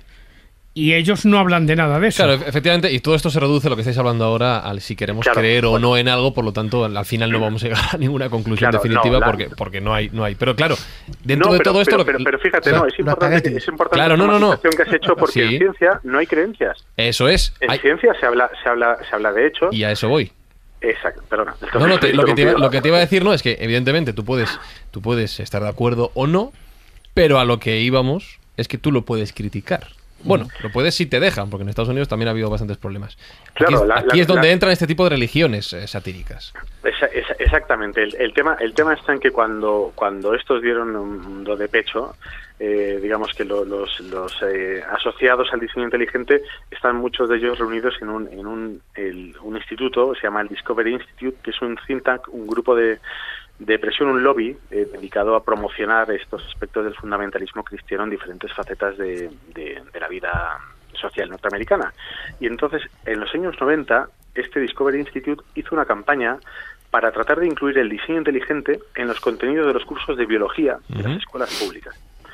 Y entonces en varios en varios estados lo consiguió y en Kansas, por ejemplo, en 2004 consiguió que las escuelas estatales dedicasen en las clases de biología el mismo tiempo a explicar el diseño inteligente que la teoría de la evolución darwiniana, considerando que ambas tenían la misma validez científica. Sí, pero ese Consejo de Educación de Kansas, que fija, que sabemos todos que Sí. es un estado especialmente eh, Bueno, conservador, en, ¿no? en, Pensil- en Pensilvania se hizo también, ¿eh? que está justo encima de... Sí, en varios la- más. Claro, en- y en, y en varios más, es decir, Sí, no sí. solamente en la, Sí. en América profunda. Pero claro, luego no. se encontraron con otros estados donde no había manera, porque en Utah, por ejemplo, se encontraron con los mormones y no hubo nada que hacer. Claro, en cualquier Sí, caso, sí, entiendo que mucha, mucha gente fliparía con esto, Fernando. Claro, no, y sobre todo se encontraron con el arma más poderosa de la gente que, que tiene una cierta formación para hacer frente a estas historias, que es la ironía. Y entonces aquí es cuando aparece nuestro gran Bobby Anderson, que era un joven físico de 24 años, que escribió una carta abierta eh, para protestar contra, esta intromisión en las clases de ciencia de una convicción religiosa, como era el diseño inteligente, frente a lo que él calificaba como simples conjeturas lógicas basadas en una abrumadora cantidad de pruebas observables, es decir, de la teoría de la evolución. Y entonces lo que hizo es que Henderson exigió que su propia teoría del diseño inteligente fuera enseñada también en las escuelas con un tercio del tiempo. Y entonces, según él, el diseñador último del universo fue una especie de bola gigante voladora de espaguetis con albóndigas a la que llamó monstruo del espagueti volador. Ahí está. Y lo que era aún mejor, podía demostrarlo. Y para ello utilizó los mismos argumentos retorcidos que los defensores del diseño inteligente. Por ejemplo, el monstruo del espagueti volador es invisible e indetectable. Es decir, que no lo veas no significa que no esté ahí ejerciendo su poder, sino todo lo contrario. La tetera de Russell. Claro, lo que, Oye, vino, claro. lo que vino es a mostrar los fallos del creacionismo. Ajá. Claro, claro, claro, pero con la ironía. Entonces dice el sarcasmo, ¿no? Dice, nadie, por ejemplo, puede demostrar fehacientemente que Jesucristo no es hijo del monstruo del espagueti volador. Nadie puede demostrarlo. Luego, todas las supuestas pruebas que apoyan la teoría de la evolución son trampas, puestas ahí por el monstruo del espagueti volador para probar la fe de sus creyentes, que- a los cuales se les llama pastafaris. Y luego dice, mira, para convencer a cualquier, a cualquier creyente de cualquier religión, dice, imagina el máximo creador, diseñador último del universo, uno tan infinito que no sea posible imaginarlo más grande aún. ¿Lo tienes ya en la mente? Es, es el sumum. Dice, bueno, pues ahora añádele unas albóndigas y unos apéndices en forma de tallarines. Ahora es mayor que el que tú habías imaginado. Luego, este es el verdadero Dios supremo. Además, la ironía, la ironía es que al final mete también a piratas, ¿no? Diciendo que tiene mucho que Sí, ver con el calentamiento Pero, global. pero Fernando, fíjate. sí, sí, sí, eh, pe- perdona, perdona, Juan Ignacio, es que esto, esto que ha comentado Jesús es muy divertido. Es muy grande, Porque, lo de claro, los piratas. claro, to- toda la gente, vamos a ver, el monstruo del espagueti volador es un símbolo realmente ahora de la lucha frente a la intromisión de las cuestiones de la fe en las cuestiones de la razón. ¿De acuerdo? Entonces, muchos se han ido sumando y han, han ido añadiendo corolarios y demás. Entonces, uno de estos corolarios que es muy divertido, es el que, me- el que ha comentado Jesús, explora una de las falacias habituales de los razonamientos equivocados, que es que cuando hay correlación entre dos datos, muchos implican que uno es causa del otro. Es decir, si tú tienes dos gráficas y las dos crecen igual, dices, uy, esto está relacionado seguro. Y no tiene por qué ser así. ¿no? Entonces, por ejemplo, con el calentamiento global, bueno, la comunidad científica dice, oye, el CO2 de la atmósfera está aumentando, el efecto invernadero está aumentando, el cal- la temperatura media del planeta está aumentando en la misma proporción, luego hay una correlación. Bueno, eso, eso parece. Pero el pastafarismo dice que no, que todo eso es mentira y él explica la verdadera razón. Dice, el aumento de la temperatura se debe a la disminución de piratas en el mundo. Y la gráfica- y la gráfica Totalmente concuerda. evidente. La gráfica concuerda porque a medida Exacto, que la temperatura señor. aumenta, el número de piratas mundiales Va disminuyendo. y es más, es más, puede comprobarse en el caso concreto de Somalia, que es uno de los países con mayor proporción de piratas per cápita Ajá. y uno que tiene las menores emisiones de carbono del mundo. Eh, el- el- el- una de las cosas y de las claves del, del pastafarismo y de su y de su evolución y de su de cada vez más llegada a más gente, de hecho ha sido Internet. El, el monstruo del espagueti volador ha sido un meme muy muy conocido en los últimos años en Internet, pero fíjate, y esto ya lo relaciono con tu tatuaje, que cuando se lo cuentas a la gente, se lo enseñas por primera vez, claro, alucinan en colores, pero cuando se lo explicas de verdad, ¿qué cara ponen? Cuando cuentas todo esto que ha, contado, que ha contado Fernando. Yo me he hecho el tatuaje porque pienso esto. No, le mola, le mola. Sobre todo cuando, cuando también le explicas que, que detrás de esto hay todo. Hay una acción, eh, es un gateísmo activo, respetuoso, pero, pero cañero, ¿no? A ver, por ejemplo, un ejemplo que seguro que Fernando también lo conocerá. En Estados Unidos, por ejemplo, eh, se ha utilizado esto del monstruo espagueti volador como reivindicación para algunos estados en los que se ha permitido que las mujeres musulmanas aparezcan, o sea, sacan el carnet de conducir con el hijab, con el pañuelo islámico. Hmm. Los, los pastafaris han dicho, bueno, si estas mujeres pueden eh, aparecer así, yo quiero aparecer con un colador de pasta en la cabeza, como acto de protesta. y aparecen y los lo han conseguido en, en Arizona y, en Cali- y en sí. California. o Sí, sea, sí, sí, es, es, es exacta. Mira, eso a eso mí como acto reivindicativo en- me parece genial, claro.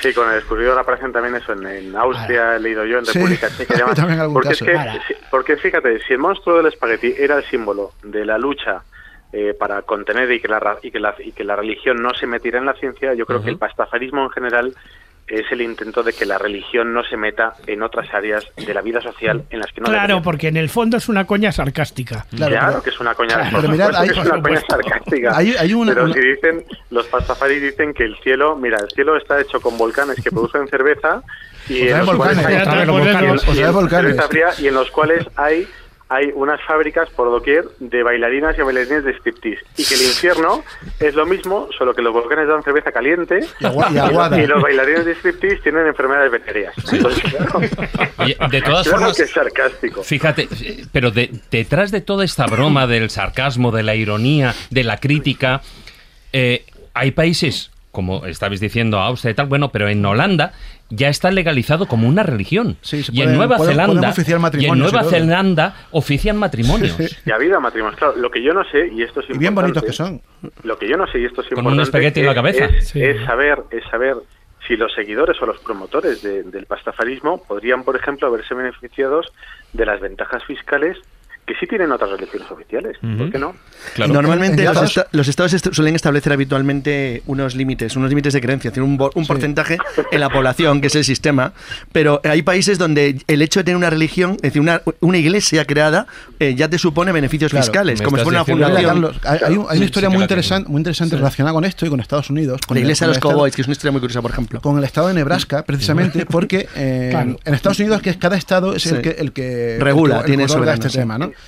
No como no como religión, sino como organización sin ánimo de lucro. que Sí, porque en todo lo demás es federal, si no Claro. puedes imponer, por ejemplo. Claro, total, que en Nebraska hubo un preso, y esto es una historia alucinante, un preso que, indignado porque a su compañero de celda que practicaba el budismo ayurveda Mm. le concedieron una dieta especial, pues este tipo pidió, que él decía que era Rastafari, y que él quería los viernes, como todo buen ra- eh, pastas, perdón, pastafari, no Rastafari. Pasta con albóndigas. Claro, él quería pasta con albóndigas y vestirse de pirata. Ah, pero no es un pecado comer pasta con no, al albóndigas revés, es, lo que hay que hacer, Vale. todos los Ah, viernes. vale, vale, los viernes. vale, vale. porque- y eh, eh, bueno, pues la junta de la prisión aquella de Nebraska no se lo concedió. Entonces el tipo presentó una denuncia eh, exigiendo 50 millones de dólares por no Por respetar. atent- sí, atentado contra la Claro, religiosa y, cons- consiguió elevar eso hasta el Tribunal Supremo de, de- de este estado, que finalmente le acabó concediendo eso, y eso llevó al debate en ese estado de si esa, eso debería ser reconocido como una religión o Ahí no. está, donde está el límite, claro. Claro, finalmente no se reconoció como religión, pero sí le reconocieron al tipo que, que tenía derecho a eso, porque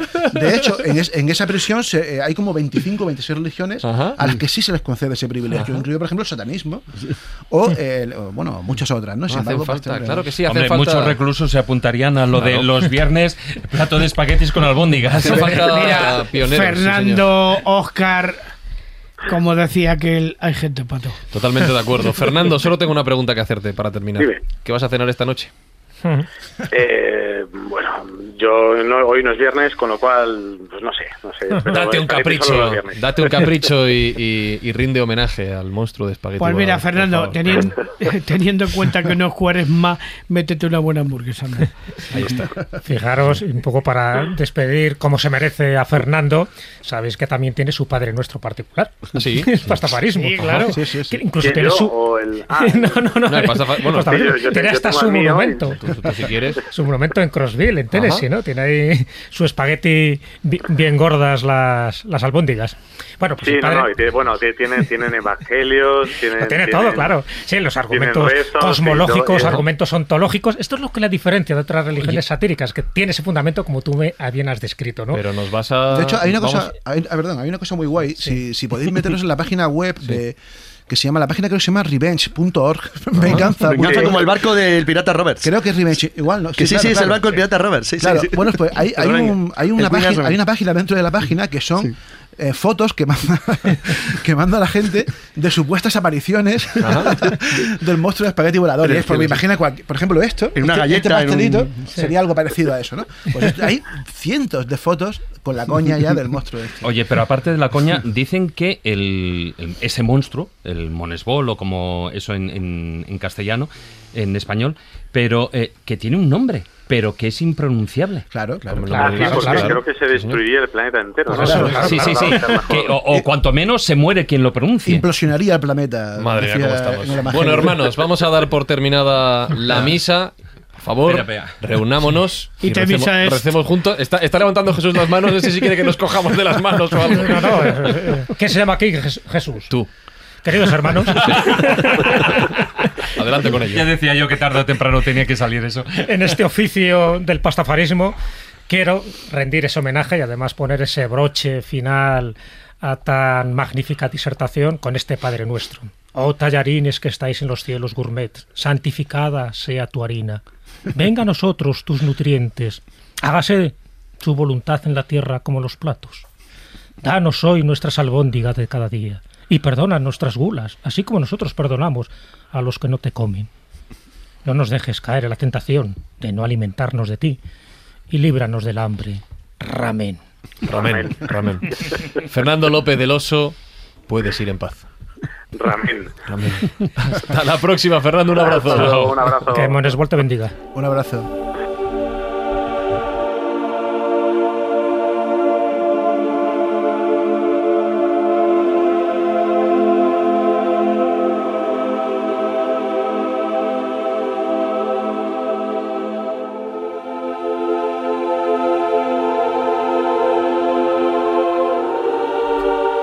Cito un versículo de la Biblia escobulera en el programa 319, que viene a ser este que estamos haciendo. Lo dijo el profeta Juan Ignacio Cuesta hace un ratito. Hay gente pato. Vamos a mencionar algunas de las religiones presentes y también miraremos después al futuro. Pero, Oscar, ¿cuál es tu religión favorita de todas? Más allá del pastafarismo que ya hemos hablado, la que a ti te, te guste, te alucine, te llame la atención por el motivo que quieras. Que te excite. Uf, sí. Hay muchas. La que más te Hay muchas. Empieza por una, una, la que quieras. A ver, si tengo que decir alguna, Sí. por lo, lo paradójico y lo extravagante que me parece el movimiento, es también algo que seguro también Carlos conocerá bastante, que es la nación del Islam de Estados Unidos. Qué origen más bonito, además. Que es, es una historia realmente Que alucinante. es una cosa que la gente no sabe, que la mayor parte de los musulmanes norteamericanos son negros americanos. Claro. No son gente que ha venido de, de Claro. Medio Oriente o de países islámicos. Y además son absolutamente heterodoxos. O sea, de Sí, hecho, sí. no tienen nada que ver eso. eh, Y, y una vez sí. más, hay extraterrestres eh, de por medio, ¿no?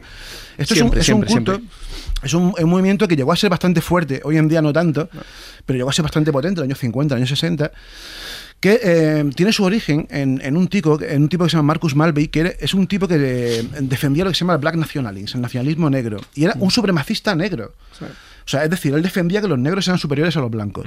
Y de hecho, él llegó a ser bastante coleguita, este señor, Marcus Galvey, llegó a ser bastante coleguita de, de, lo- de en aquel momento el, el gran maestre del Ku Klux Klan, porque defendían lo mismo. Este hombre lo que defendía era el regreso a África de los negros y los otros defendían pues que América se librase de los negros, ¿no? Bueno, pues este hombre inspiró a, a- a un grupo de gente que fundó esto, que se llama la Nación del Islam, que es, em, ¿cómo, cómo diría yo? Es eh, un Islam filtrado en el que eh, el- el- el- realmente el, el Alá es el jefe de un grupo de extraterrestres. Es alucinante. Volvemos a- volvemos a sí. eso. Un grupo de extraterrestres que están flotando en el espacio en una nave nodriza gigantesca.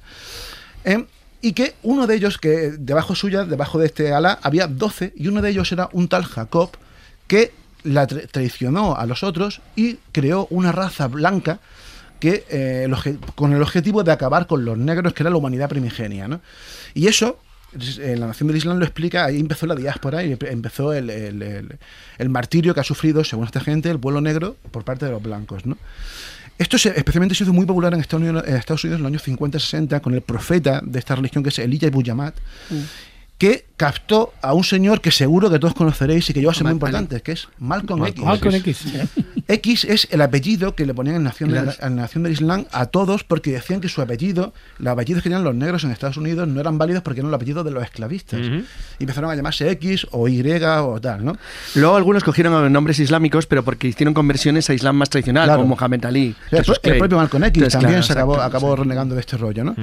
Es curioso porque hay una imagen, de hecho invito a todos nuestros oyentes que lo busquen, que tiene mucho que ver con otro personaje alucinante, otro homo insólito de esto que de Estados Unidos suele dar de vez en cuando, que es George Lincoln Rockwell, que también conocerán, que es el sí, fundador del American, sí. el partido, del partido nazi americano, que de nuevo se lleva muy bien con Elijah Muhammad y con Malcolm X. De hecho, hay imágenes de este, de, este, de este señor, un nazi, en mitad de una conferencia de la Nación del Islam, en un auditorio con 10.000 negros y 5 nazis en primera fila, porque defendían lo mismo, defendían en ese momento la creación, la, la división de Estados Unidos en dos países, en dos territorios, una zona para los negros y una Que zona para sigue, los sigue blancos. teniendo, aunque parezca increíble, ¿eh? las teorías segregacionistas americanas siguen teniendo cierto peso en un porcentaje pequeñito, Sí, pero, si a mí- pero notable de la población. que- que- que haya segregacionistas lo puedo llegar a entender, perfecto. Pero que un señor blanco del Ku Klux Klan grite: ¡Los negros que se vayan a África! Y que No, los no, no, propios negros cuidado. digan: ¡Bien!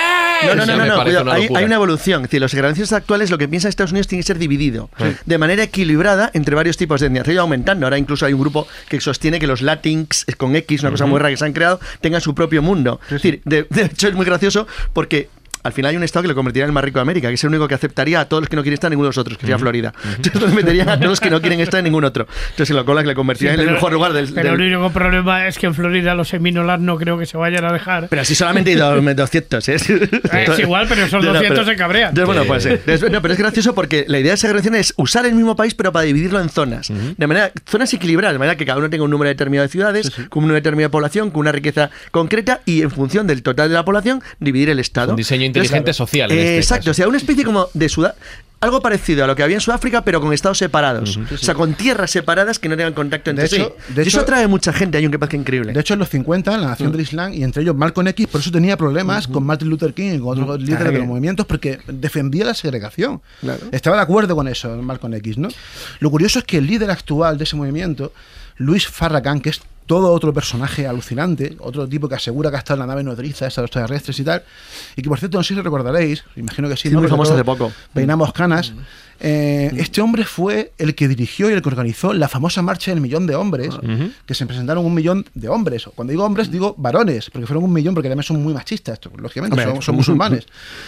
se presentaron en Washington un millón de hombres eh, negros para, para reivindicar eh, este rollo. Bueno, pues realmente era de la nación del Islam. Hoy en día son muy pocos, pero llegaron a ser en Estados- Unidos cerca de 5 millones. En una determinada época muy puntual. ¿no? Hoy en día son en torno a 100.000 personas o así. Pero fíjate, eh, En cambio, en alucinante. cambio, el Islam, el Islam tiene cierta fuerza entre los negros americanos. Sí. No tanto como, como hubo en época que parecía que iba a crecer, porque de hecho, claro, la, la emigración musulmana a Estados Unidos es muy reciente. Empieza en los años, realmente en número importante empieza en los años 70-80, que es cuando empiezan a llegar de verdad musulmanes de religión. Antes no había apenas, siguen siendo un número insignificante, no llegan creo al 1 uno poco por ciento. O sea, no es nada. No creo ni que llegue al 1%, pero es verdad que durante un tiempo daba la sensación de que los musulmanes americanos iban a ser negros, que era el camino que ellos habían encontrado bueno, para o- o- o- enfrentarse a una, una nación claramente opresora en ciertos sentidos, o que los discriminaba y marginaba, y una vía, una vía como otra cualquiera de reivindicar sus derechos. Sí, luego hay, hay otro, otro- rara. Mm. otro colectivo alucinante, que no sé si recordaréis una imagen de hace un año. Pero así. incluso entre los, entre los nazis que americanos también hay un montón de, de- de cultos arianistas de tipo Claro, extraterrestre. claro, claro, Consideran claro, que claro. son seres especiales, Estáis venidos de estrellas. El nubavialismo, ¿no? Claro, eso, es, eso Claro. tiene- justo iba a decir Claro, eso, ¿no? sí.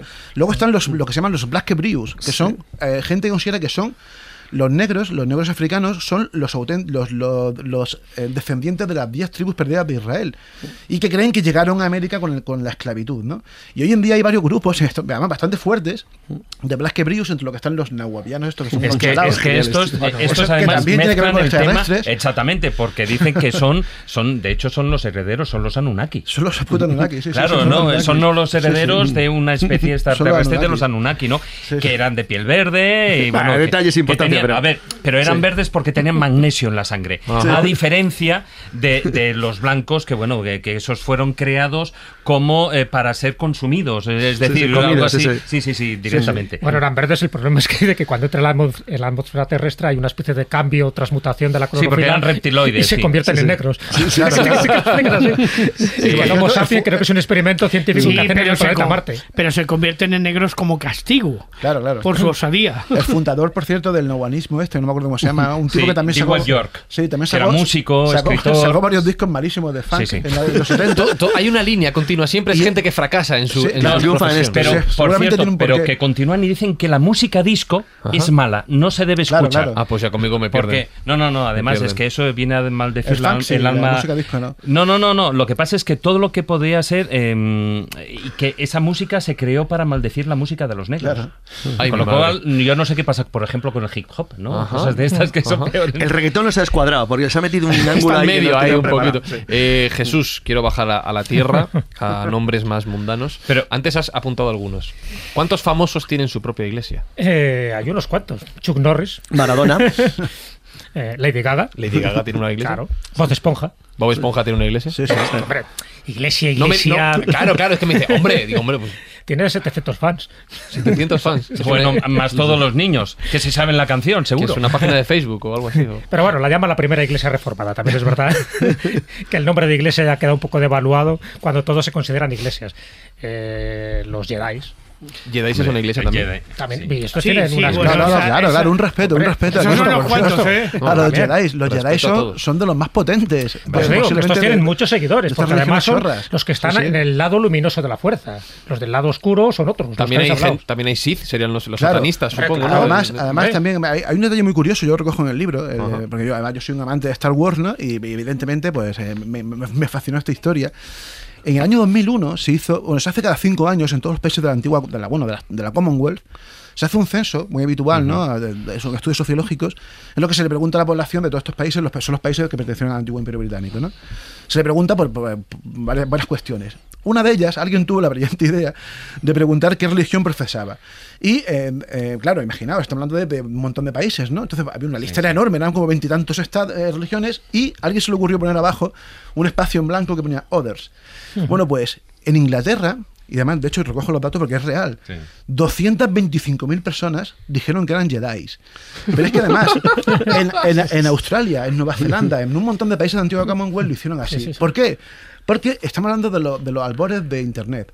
Empezó a difundirse el rumor de que si en ese, en ese censo salía que había más de 10.000 personas que votaban a una religión que no existiese, se le reconocía la legalidad a esa religión. Y empezó a difundirse esto y la gente con la coña pues votó por lo de los Jedi. ¿no? Claro. Y luego otro detalle guapísimo que Claro, tiene mucho que ver con otro, otro momento, estos, eh, esta actitud de, re- de protesta de estas religiones. ¿no?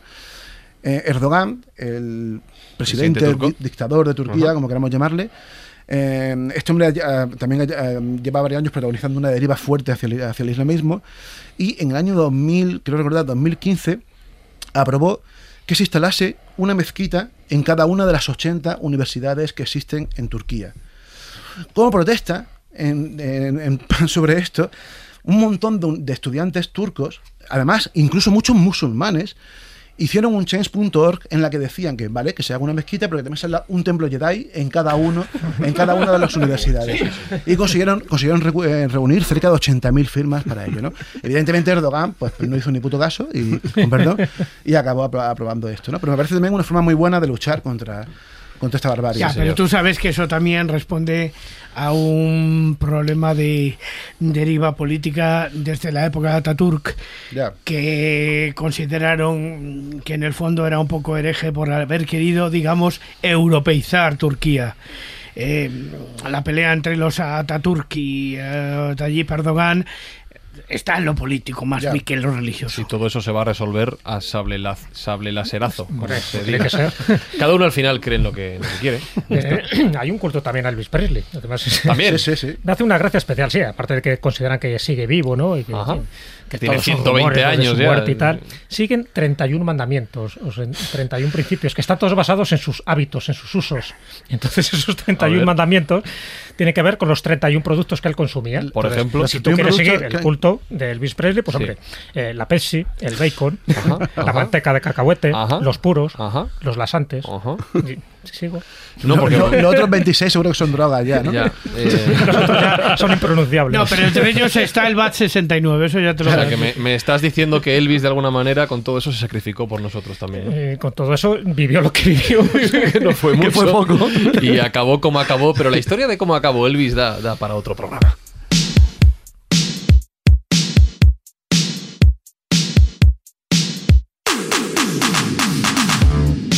Hay una serie de principios bastante comunes entre todas las religiones y sobre todo entre todas las concepciones de Dios que yo creo, David, que podemos resumir de alguna forma en Dios está en todos lados, Dios es omnipresente y omnipotente, Bueno, sabe todo lo que hacemos. sí, sí, sí, sí. ¿no? sí. Yo creo que eso es, es Dios, ¿no? Sí, es Dios, pero bueno, a ver, eh, a mí me gustaría, y a lo largo del programa se han hablado de muchas de estas cosas de, de, sobre todo, por ejemplo, la manera de probar o no la existencia de Dios. Ajá. ¿no? Y entonces a mí me gustaría ir un poquitín más allá y hablar de lo que, eh, bueno, pues para sorpresa de muchos incrédulos, bueno, pues como que no entraba muy bien en los planes, en esas quinielas que se estaban haciendo, ¿no? Yo parto de la base de que todos esos viejos dioses han muerto, eh, aunque no lo saben, evidentemente, y no solo ellos, sino todos los seguidores no son conscientes de que esa mm, forma de, de orar, de rezar, de vivir sus creencias religiosas de esos dioses están obsoletas, porque em, son inventadas, es decir, no son reales. El problema de los dioses es que no puedes comprobar, o, o el- la existencia de Dios no puedes comprobarla. Pero ¿qué ocurre si tú pudieras comprobar la existencia de Dios de una manera fehaciente? Pues esos son los dioses reales, los dioses del futuro.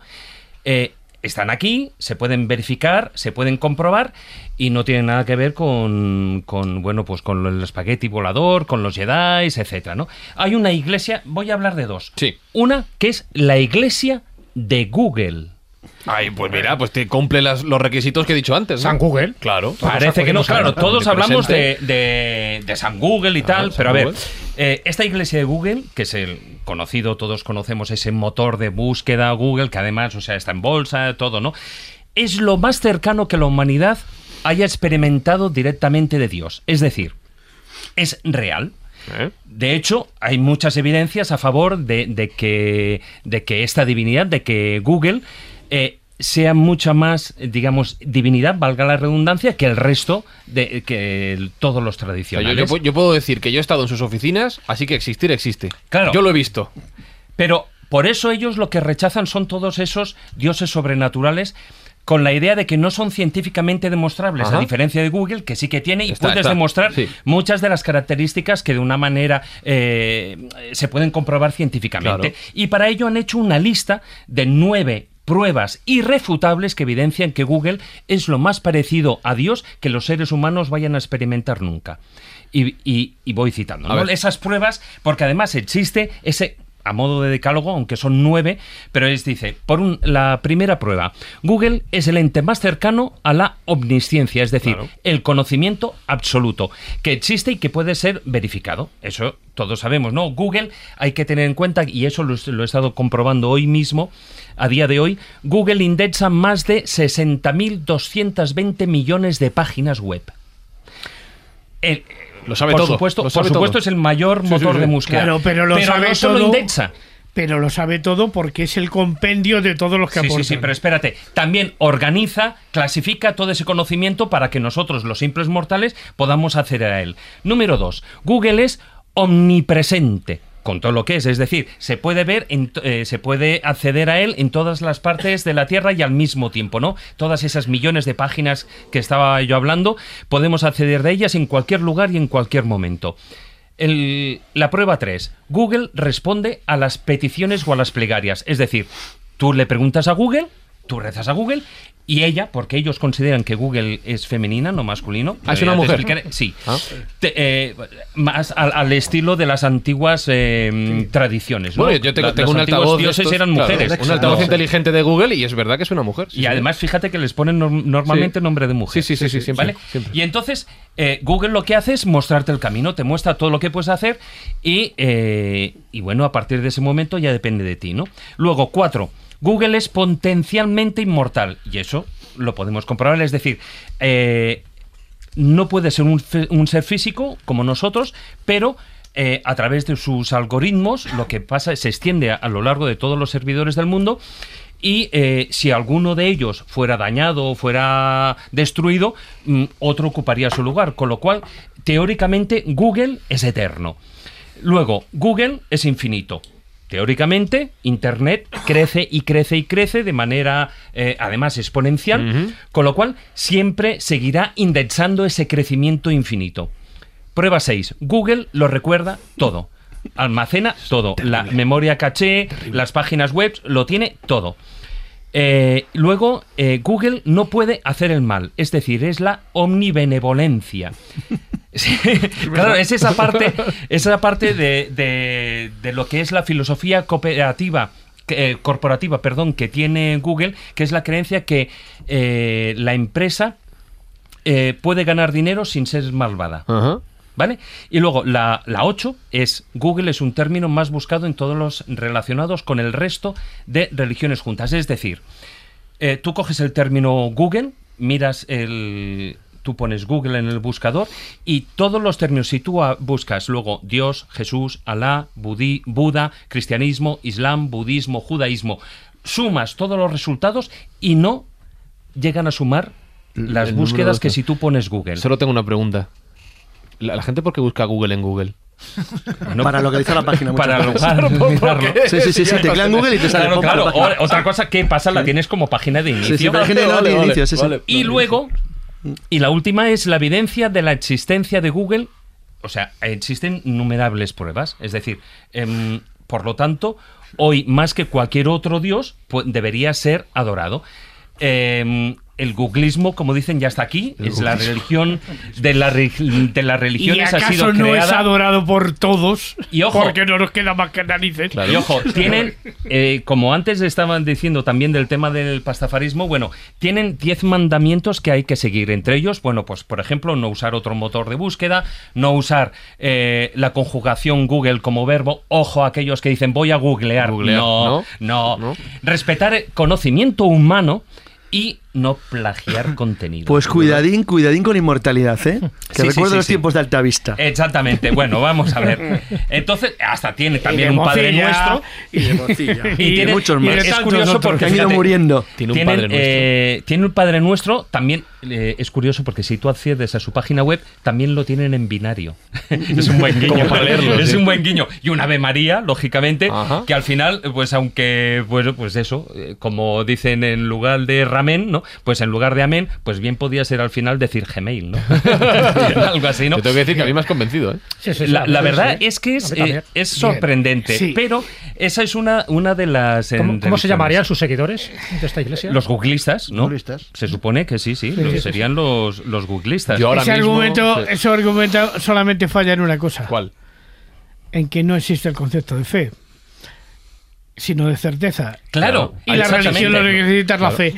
No, pero ha dicho que es la primera religión demostrable. Claro, 100% que demostrable. puedes demostrar la Yo ahora existencia de ese Dios. mm, si me sí, pero declarar- no tiene el concepto de fe, porque tú sabes perfectamente que cuando tú le preguntas a Google te va a contestar a Google te va a contestar más o menos lo que tú le preguntas. Por lo tanto, no necesitas fe. Yo lo y si no necesitas fe, no hay religión. Bueno, yo eh, Me declaro digo que la gente se mire, que eche un vistazo además, porque además contestan de una manera eh, inteligentísima a todas las preguntas. Ahí hay una de, de- en su página web, ¿no? Que es en thechurchofgoogle.org.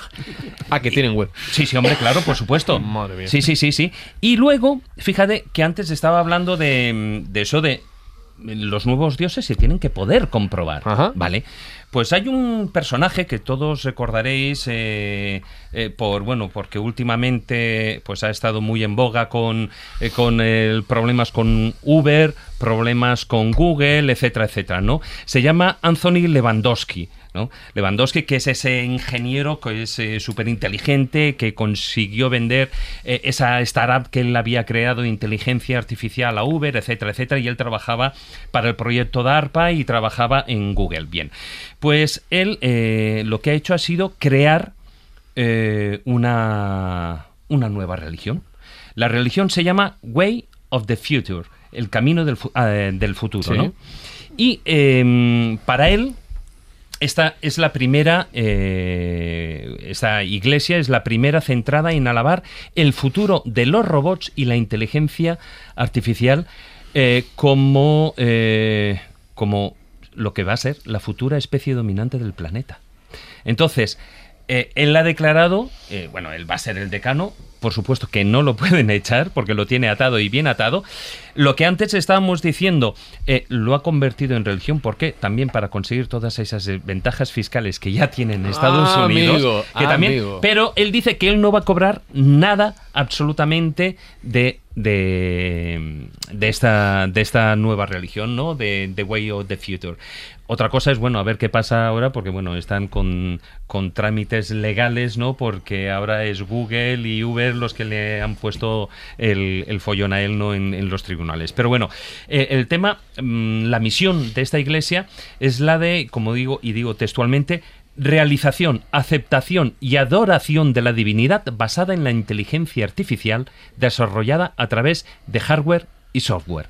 Es decir, él lo que plantea es que si tú eh, preguntas a cualquier persona sobre si un ordenador puede ser más inteligente que un ser humano, el 99 eh, de las personas dirán, ah, no, no, eso es imposible, es ciencia ficción. Bueno, pues no, eso es real. Va a ser real y en un futuro todavía más. Con lo cual, él lo que propone es que eh, si un ordenador puede ser más inteligente que un ser humano y que nosotros hasta ahora hemos sido como los, los jefes en la Tierra, pues a partir de ahora tendremos que ceder el, el testigo. Esto ya no mola.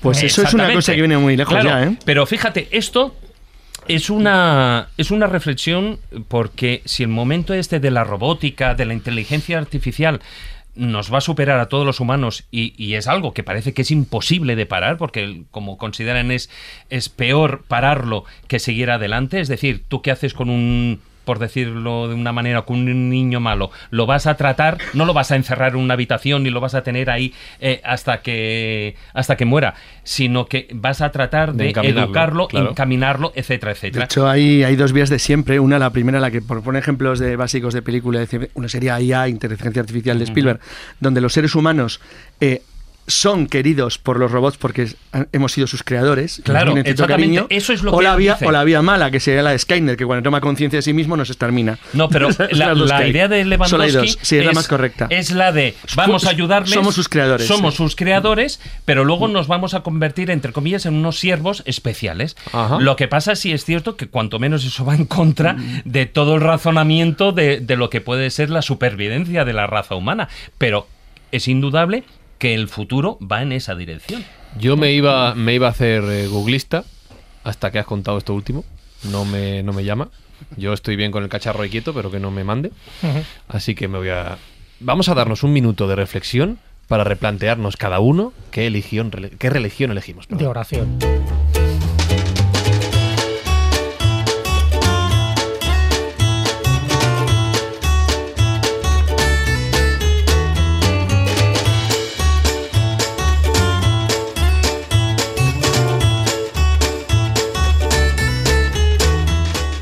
Oscar, después de haber escrito Dios ha vuelto, después de haber eh, bueno, investigado, curioseado, aprendido sobre todas las eh, religiones que has incluido, de las que has hablado, de las que has aprendido, no te voy a preguntar en qué crees tú concretamente, pero sí que, te ha cambiado la concepción de la creencia, de la fe, de las religiones. ¿Has aprendido algo nuevo? ¿En, qué, has, creído nuevo a partir de este momento?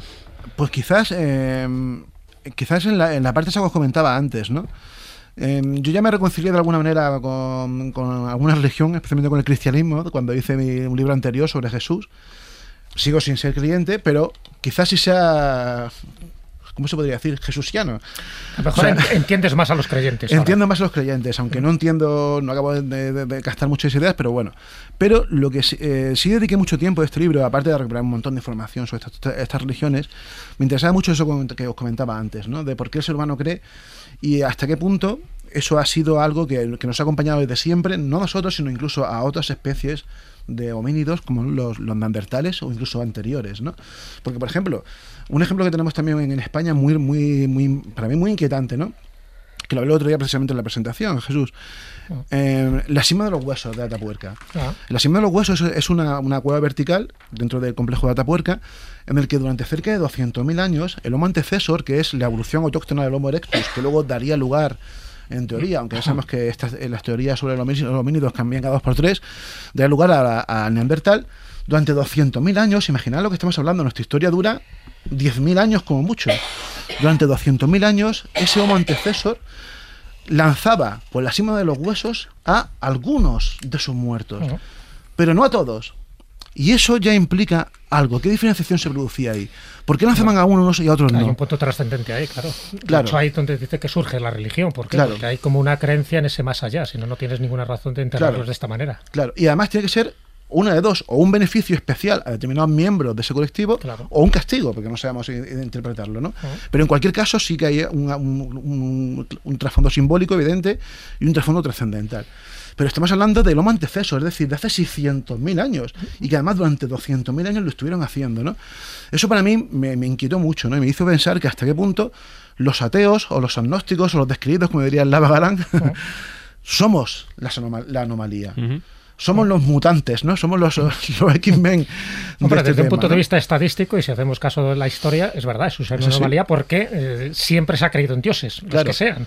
Pero la creencia era mm, radical, efectiva, y ahí están los templos, ahí están Sí, los sí. esvotos y ahí están las ofrendas. De hecho, no hay ni una sola cultura, y eso es, eh, Claro. los que hemos estudiado historia Claro, lo sabemos, pero también en antropología se sabe. No hay ni una sola cultura en la historia de la humanidad, que sepamos, evidentemente, en la que no haya habido dioses. Ha habido dioses muy raros también, ¿no? Sí, sí, pero, pero creencias en pero, dioses, siempre. pero sí, siempre. ¿no? Entonces, quizás la anomalía seamos nosotros, ¿no? Con eso no quiere decir que igual somos el siguiente paso evolutivo, ¿no? Y que y somos el futuro, Pues- eh, mientras llegan los robots. Oye, para ti, ¿cuál sería la última religión paródica que se ha creado? A ver, a mí me flipa una, Jesús, que yo le, le- le dedico un pequeño capítulo en el libro, que es, que además seguro que no la conocéis, que es alucinante, porque es del año 2014. El dinkoísmo es la religión de Dinkan. Dinkan es. Dinkan es el- el- la versión plagio de Mighty Mouse, de Super Ratón, que tenemos nosotros en la India. En la India, que- que- donde el, el tema de los derechos de autor se pasa un poco por las narices. Súper vitaminado y mineralizado. Claro, pues en el año, en el año 90, un tío- en una revista muy popular para niños, eh, crearon un personaje que se llama Dinkan. Eh, bueno, pues en el año 2014 eh, surgió una nueva religión que es el dinkoísmo, que eh, elevó a los altares a este Dinkan y plantean, por ejemplo, que Dinkan creó el mundo un día que estaba bebiendo cerveza y comiendo yuca. Nunca entendí, no, no he conseguido saber por qué lo de la yuca, pero lo de la cerveza sí me lo explico, ¿no?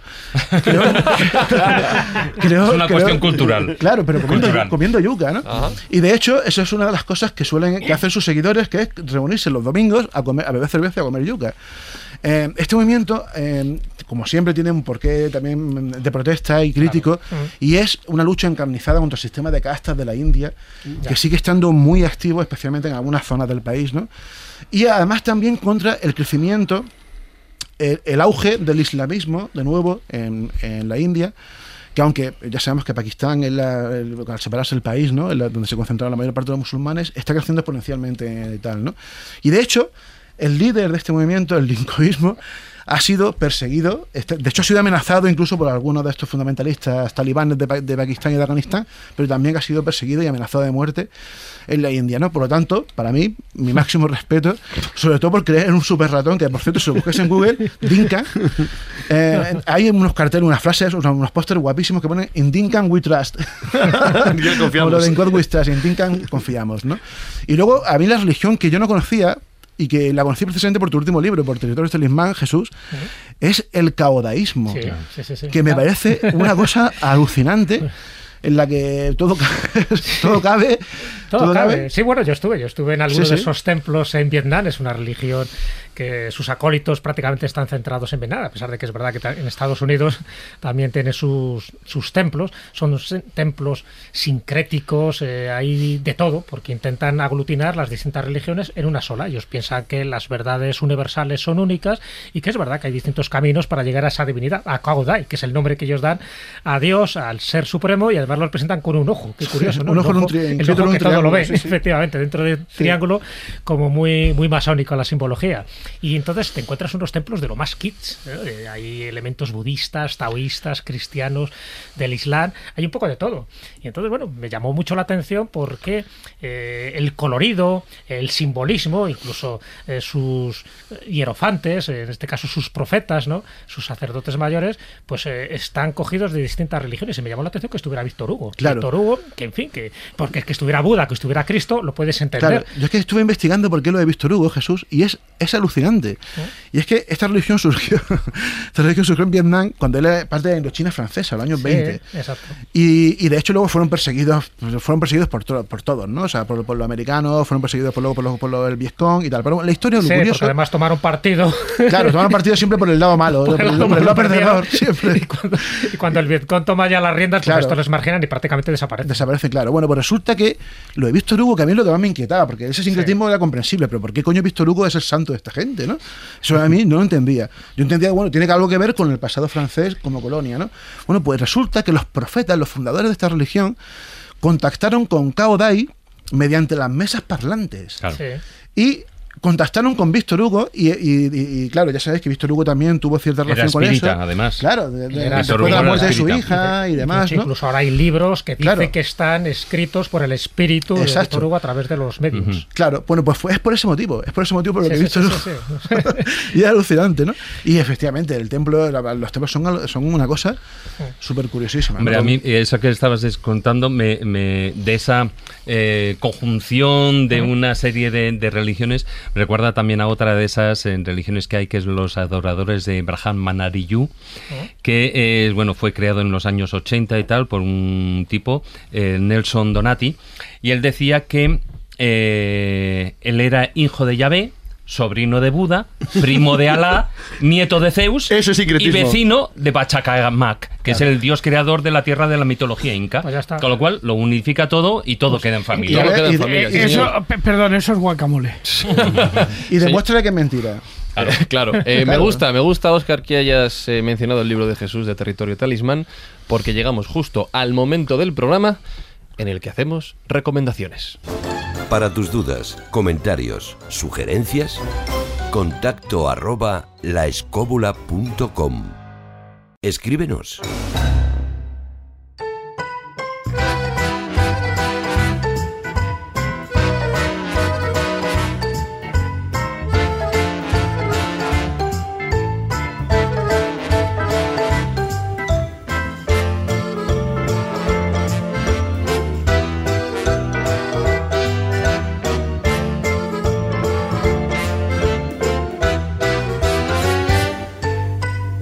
De recomendar. Esto lo pedís mucho a través de Facebook, de Twitter, ya sabéis, facebook.com barra la escóbula de la brújula y en Twitter arroba escobuleros. Por cierto, os recuerdo que en nuestra página web, laescobula.com, tenéis en todas las entradas de los diferentes programas la recopilación que Manuel Berrocal se trabaja cada semana. Escucha el programa, toma nota. Esto es un, currazo, la verdad. Para que todos tengáis la relación de títulos que mencionamos en cada uno de los programas. Y este no es una excepción. Mira, voy a empezar hoy, por ejemplo, por Juan Ignacio. ¿Algún libro, serie, película que nos recomiendes para seguir Herreros profundizando? y alquimistas de Mircea Eliade, que es el libro principal para entender la historia de las religiones. Carlos Canales, ¿algún título? Sí, uno sobre el futuro, aunque está escrito hace 30 años y sigue absolutamente vigente. Una pasada de libro, Velocidad de escape de Mark Derry. David Sentinella. Bueno, pues ya que el- las cuestiones de futuro se me las ha llevado nuestro sistema operativo, yo voy a proponer, yo voy a proponer ah, un libro de, de otro amigo, Santos famosos y otras extrañas devociones, eh, de Carlos Fernández, publicado por Sidonia. ¿Y Jesús Callejo, algún libro más? Sí, eh, ¿os acordáis que antes hablé del dragón en el garaje Mm. de Carl Sagan? Os voy a decir de dónde está tomado esta analogía que, que utilizó este astrónomo precisamente para criticar los argumentos de algunas pseudociencias y de algunas pseudo-religiones.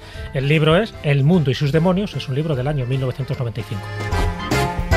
Y Oscar, señor invitado.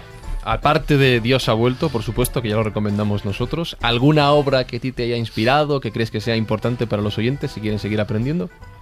Bueno, eh, no relacionado con nada de esto, pero hay un libro que, que es de los, de los trabajos de investigación más currados y más increíbles que yo leído últimamente, que es Tras la bestia de Gebaudán, de, de un amigo de Xavi Bonet, que es un investigador catalán, que es sobre el famoso ser, el famoso el monstruo, lobo, lo que sea, que asoló la Auvernia francesa en el siglo XVIII y que eh, creo que con este libro por fin se esclarece qué pasó de real con esa historia. Además es brutal la labor de documentación y de traducción de textos que ha hecho el amigo Xavi Bonet, me hace mucho la pena. Y por supuesto, además de libros, cada semana en la escóbula llega el momento de Pepa Yausas con su Wiki Pepa. Os recuerdo que si queréis seguir aprendiendo de cine con ella, lo podéis hacer en su podcast y canal de YouTube. Las musas no avisan. Esta semana Pepa trae una película, fíjate Carlos, A ver. fíjate si era conocida, que la he visto hasta yo. Joder, increíble. Así que si algún Tiene más de escobul- cinco años la película. Más. Si algún escobulero no la ha visto, tiene delito. Para matarle.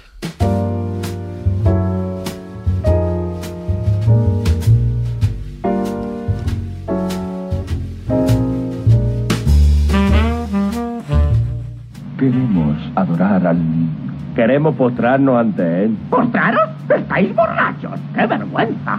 ¡Fuera! ¡Vamos, fuera, fuera! Venidme a mí con cuentos chinos. ¡Venga, fuera, fuera! No, tenemos que adorarle. ¡Adorar a otra parte! ¡Leche! Nos ha guiado una estrella. ¡Os ha guiado una botella! ¡Venga, fuera!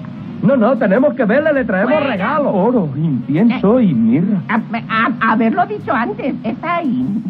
Pues por aclamación popular, esta vez os voy a recomendar una comedia, un viejo clásico que como los viejos rockeros nunca mueren, la vida de Brian de los Monty Python de 1979.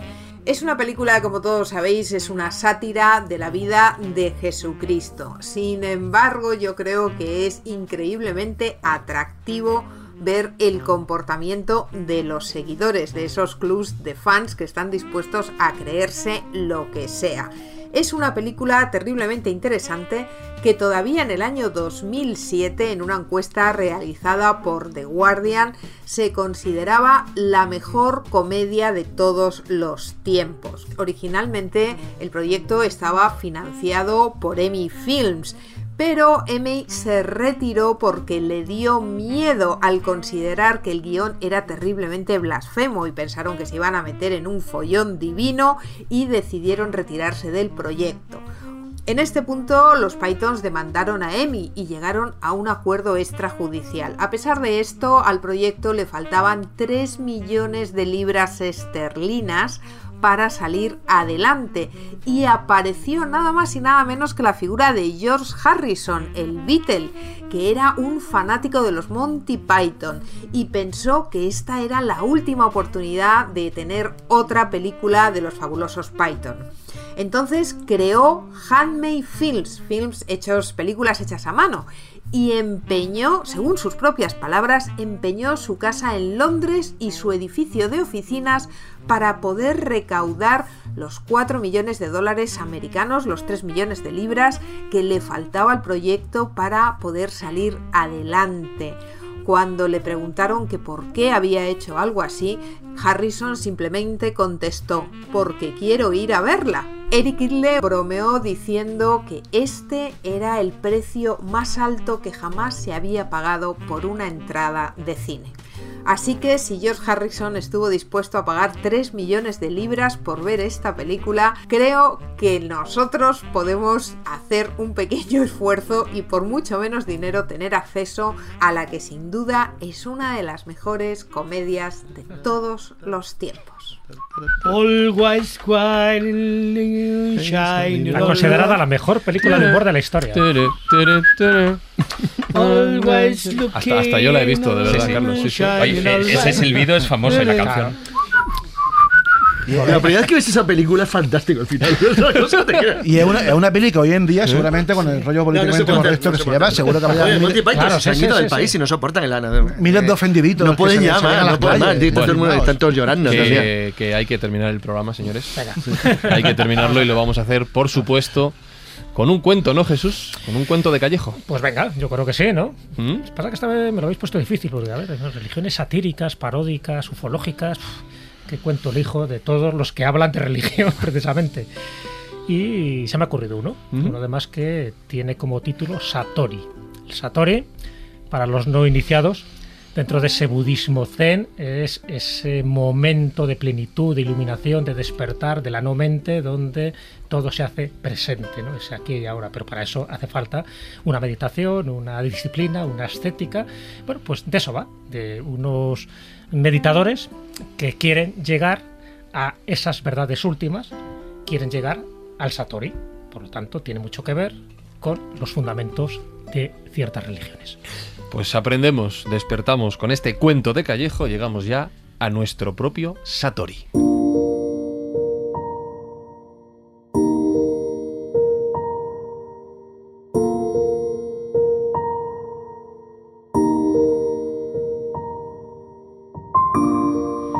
Imaginaros un templo budista zen donde hay unos cuantos neófitos que quieren conseguir a través de un mantra específico esa iluminación, ese despertar, ese estar presente, ese momento de comprensión divina. Y tienen que hacer unos ejercicios espirituales, meditativos, repitiendo este mantra durante el último mes del año. Se han concentrado distintos discípulos, distintos meditadores, alrededor de un gran maestro, un gran sensei. Y el mantra es Om Nama Amitabhaya, Buda On, Zanga On, Dhamma On. Esto repetido una y otra vez, un día, otro día, una semana, otra semana, cuatro semanas, hasta que completa el último mes, el último mes del año. Ese riguroso retiro de meditación de fin de año había durado muchísimo. Ya los discípulos estaban un poco cansados de repetir este mantra. Estaban deseosos de conseguir resultados. Eh, las velas ardían, la fragancia sándalo inundaba la sala y en toda la sala frotaba un silencio, un silencio pues lógico, ¿no? Donde se esperaban las palabras del maestro para saber qué había pasado durante todo este largo mes recitando ese mantra. Y al final el maestro se dirige a todos ellos y les dice las siguientes palabras. Dice, aquí os veo a todos sentados, habéis estado durante horas, durante días, durante semanas. ¡Ay, tanto sueño, tanto esfuerzo! ¿Y qué hemos conseguido? Otro silencio espectral. Todos se miran, miran al maestro. Él repite, ¿y qué hemos conseguido? Y al final dice, con una voz estentoria, no hemos conseguido nada y una sonora y convulsa carcajada estalló en todo el auditorio y cada uno de los meditadores en ese preciso momento comprendió.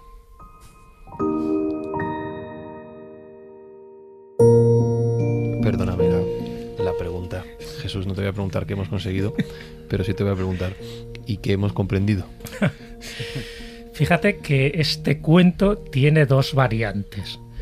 Una podríamos decir que sería la teísta, es decir, comprendieron la verdad última, se dieron cuenta de que efectivamente ese nada era ese todo, el absoluto, por fin habían conseguido una verdad sorprendente y reveladora. No tenía que ser algo espectacular. Y otros podrían decir, ¿ves? Un mes totalmente perdido, repitiendo un mantra que no servía para nada. En esa palabra que repite y que dice el maestro al final de la sesión, eso de que, hemos conseguido nada, ahí subyace toda una filosofía. Ahí subyace lo que da origen al cuento y al título. Ahí subyace el Satori. Por lo tanto, según vuestras creencias, según vuestro nivel evolutivo, según estéis en una religión eh, pastafari, satírica, ufológica o canónica, ese nada, para cada uno de vosotros, seguro que ha significado algo. Seguro que ese nada os ha hecho comprender lo que estabais buscando. Lo que no sé es lo que estabais buscando. Pues, Oscar Fábrega, yo no sé lo que estás buscando tú. Lo que sí, lo que sí sé es que espero que te lo hayas pasado bien en estas dos horas de escóbula de la brújula, que no un mes, como decía Jesús. ¿Te lo has pasado bien? ¿Lo has disfrutado? ¿Te ha gustado? Yo claro que sí, claro que sí. Además, eh, qué decir, ¿no? Todo un honor. ¿Mm? Sobre todo porque ya es mi segunda, ¿no? Mi segunda vez o mi tercera vez, o una, estuve una vez por teléfono también. Mi segunda las que quedan? Después de, después de unos cuantos años, y no, que todo un honor, ¿no? Y, y, qué decir, bueno, no han quedado un montón de cosas en el tintero, ¿no? Sí, un, un, montón de, de, religiones y de, y, de locuras. Y solamente una cosita más, ¿no? Yo, por favor, os invito a todos vosotros y a todos nuestros oyentes que eh, em, lean algo sobre los rastafaris, no los pastafaris, oh. sino los rastafaris, porque es posiblemente si no es mi religión favorita de toda esta, porque ya he dicho antes que la nación del Islam, sí es la que, la que yo más equivocado estaba cuando me enfrenté a investigar quiénes son realmente esta gente, que todos pensamos que son unos hippies fumetas, lo de fumetas es verdad, Hombre, también lo son.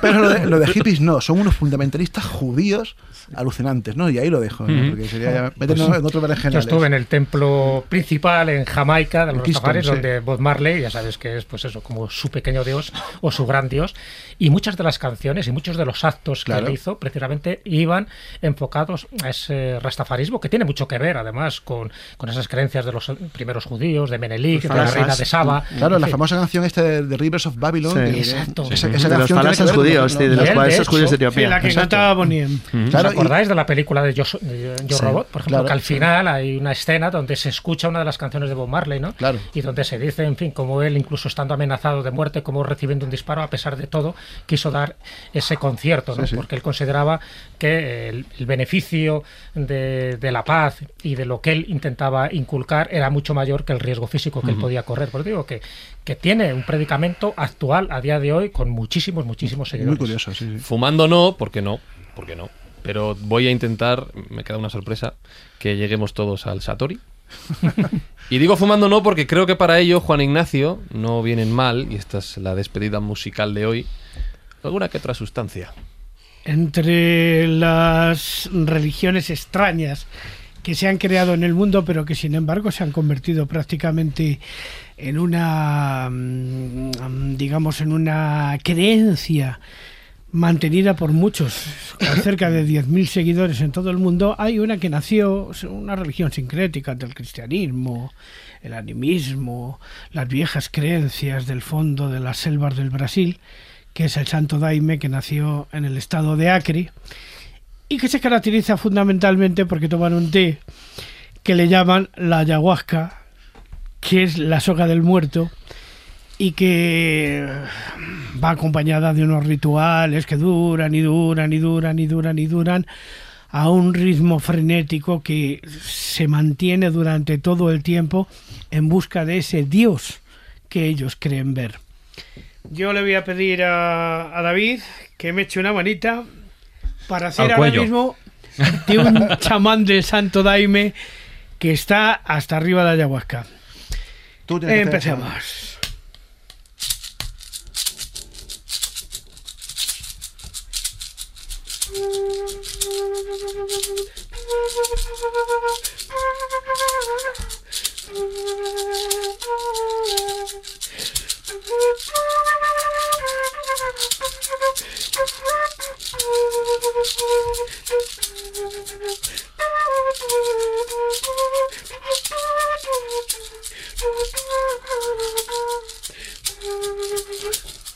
Mamari, mriri, mari, miri, mari. Hazme uno con el tigre, hazme uno con el sol.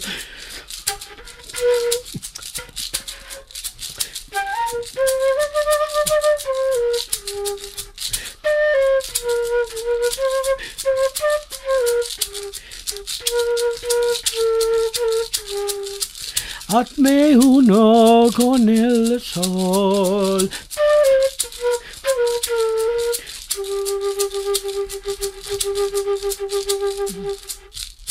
Evidentemente esto dura horas. Óscar Fábrega, ¿has llegado al Satori o no has llegado al Satori? A mí me parece un minuto. Igual tenemos que haber fumado algo, yo creo. ¿eh? Toma, temas Pedro Ximénez.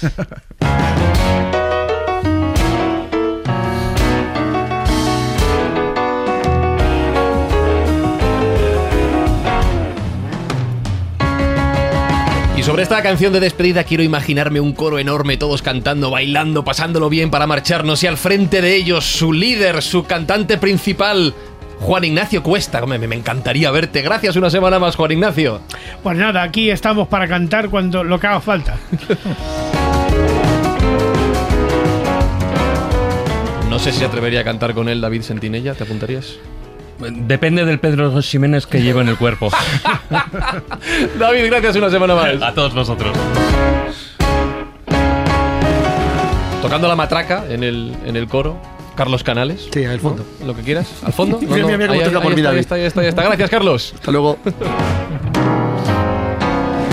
Dirigiendo por supuesto, a todos Jesús Callejo. No sé, no sé cómo va a salir este experimento, este, este gospel final de programa. Pues bien, los experimentos siempre con gaseosas, pero para despedirte y para despediros a todos Sí. utilizo solo una palabra. Ramen.